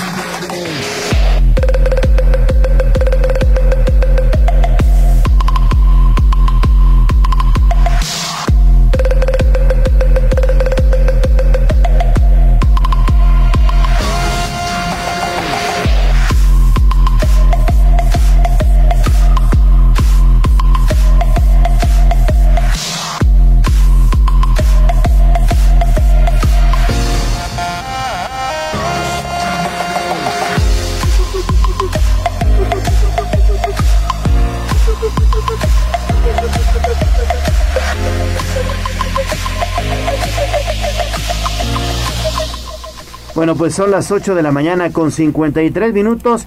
Vámonos con los sorteos. No, ¿cuáles sorteos? Aquí no hay sorteos. Dinámicas, dinámicas de tribuna matutina. Ya es tarjeta roja, ya te sacaron tarjeta roja. No, son dinámicas, son simples dinámicas las que hacemos pues con el apoyo de nuestros radioescuchas, dice Miguel Campos, de nuestros radio oyentes. Sí, se escucha bonito. Sí, además, ¿no? sí, sí, sí, de Radio nuestros oyentes. radio oyentes. Vamos con la dinámica entonces primero de deportes. ¿Te parece bien, Neto? Así es, Gallo. Este, Ale, los saludo de nueva cuenta. Pues tenemos cinco pases dobles para asistir esta noche al Parque Hermano Cerdán. Ojo, la dinámica al, perdón, al Estadio Cuauhtémoc. Ya. Es que La ya es viernes. la- no, la costumbre de que llevamos prácticamente dos semanas regalando pases para el béisbol al Estadio Cuauhtémoc para ver el partido entre Puebla y Ciudad Ciudad Juárez. La dinámica pues ya la dimos a conocer a través de Twitter. Ustedes ya tuvieron la oportunidad de apuntarse. Aquí están sus datos. Una vez que salgan ganadores, este tienen una hora para proporcionarnos vía mensaje directo su número telefónico para pues agilizar la entrega de boletos. En caso de no hacerlo, pues lamentablemente estarían perdiendo sus cortesías, así que pues los invitamos para estar al pendiente eh, y pues asistir, asistir esta noche para el duelo entre Puebla y Ciudad Juárez. ¿Cuántas cortesías son? Cinco pases dobles. Pues vamos con el primero, Ale. A ver, vamos, vamos, vamos. A ver. Vamos dando porque el tiempo es corto. A ver, una felicitación a Diego Armando Jiménez de Los Santos, es el ganador. voy con otro, voy con otro, voy con otro. A ver. Dale, Neto. El otro ganador es Víctor Sánchez. Víctor Sánchez, mira, es arroba gallo-moguel. Ah, mira. Ah. Ahí está. Siguiente ganadora es Ana Karen Romero Porras. Ana Karen Romero Porras. Y Arturo Apanco Morales también se lleva otro pase doble. Uno más, Iván Eduardo Ramos Ortega. Iván Eduardo Ramos Ortega. Pues listos, tenemos ya los cinco ganadores. Si quieres los repetimos para que pues, estén al pendiente. Ana Karen Romero Porras, eh, un ganador más. Este Iván Eduardo Ramos Ortega, Iván Eduardo Ramos Ortega. Víctor Sánchez es el tercer ganador. El cuarto ganador del boleto, Arturo Apanco Morales. Y finalmente, Diego Armando Jiménez de los Santos. Diego Armando Jiménez de los Santos son los cinco ganadores. Así que, pues, una hora para ponernos en comunicación con todos ustedes y nos proporcionen su número telefónico de eh, forma directa. Cinco ganadores de los pases dobles. Pases dobles para ver el partido entre Puebla y Ciudad Juárez a partir de las 7 de la noche. Pero tienen todavía oportunidad, ¿verdad? Quienes no salieron. Hay revancha, hay revancha. Los mismos seguirán participando para Tribuna PM con Mariloli Pellón. Perfecto, pues ahí está. Y también recuerden ustedes que esta semana armamos una dinámica para regalar dos listas de útiles, dos listas de útiles para la eh, que nos está, digamos, donando la mercería y papelería La Cadena. Entonces, vamos a hacer la dinámica para esas dos listas de útiles con un valor de 1500 pesos. Así es, estamos tirando la casa por la ventana. A ver. Mucha suerte, aquí están ya los papelitos. Va la primera, vas, vas, la primera lista de útiles. Mucha suerte, esperamos que quisiéramos regalarles a todos, pero pues no se puede. La primera lista de útiles es para redobles. Sonidito de fondo. Ahí va. Yerev Isis Vázquez Romero. Repito, Yerev Isis Vázquez Romero. Y tenemos a la segun- segundo ganador o ganadora. Gabriel Rosas Bermúdez es el ganador de esta segunda lista de útiles con valor de 1.500 pesos. Bueno, pues ahí está. Ahí están los dos. Gabriel Rosas Bermúdez y Yerev Isis Vázquez Romero. Pues ahí está, uno y uno, un hombre y una mujer. Felicidades y muchas gracias por sumarse a la dinámica. Esperamos que en breve también podamos tener otro tipo de dinámicas para ustedes. Los ganadores de las listas de útiles deben venir acá a Tribuna Comunicación en calle San Martín Texmeluca número 68. Vienen por su cupón, obviamente con su credencial de elector para identificarlos. Les damos un cupón y ese cupón lo van ustedes a canjear por lista de útiles allá en la mercería y papelería La Cadena, que está en la 8 Poniente 313. 8 Poniente 313. Ahí está, muchísimas gracias por sumarse y muy pendientes de este espacio porque venimos con más. Venimos con más, evidentemente. Mientras tanto, se nos acabó el 20. Gracias a Aura Mones. Aura, muchas gracias. Qué bueno que ya estás de vuelta. Ya te extrañábamos, Aura. Muchas gracias, Aura. Y también a Abraham Merino en la producción.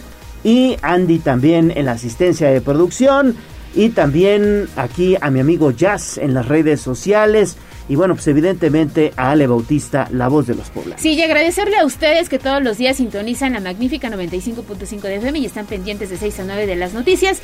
Descansen, recarguen pilas y aquí nos vemos el lunes a las Gracias, Neto. Saludos, buenos días. Suerte, suerte al Puebla.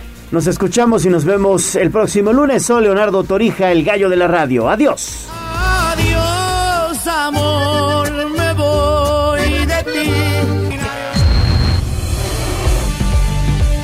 Aquí terminamos Tribuna Matutina. Esta es XHZT 95.5 FM y XEZT 1250 AM. La magnífica, la patrona de la radio.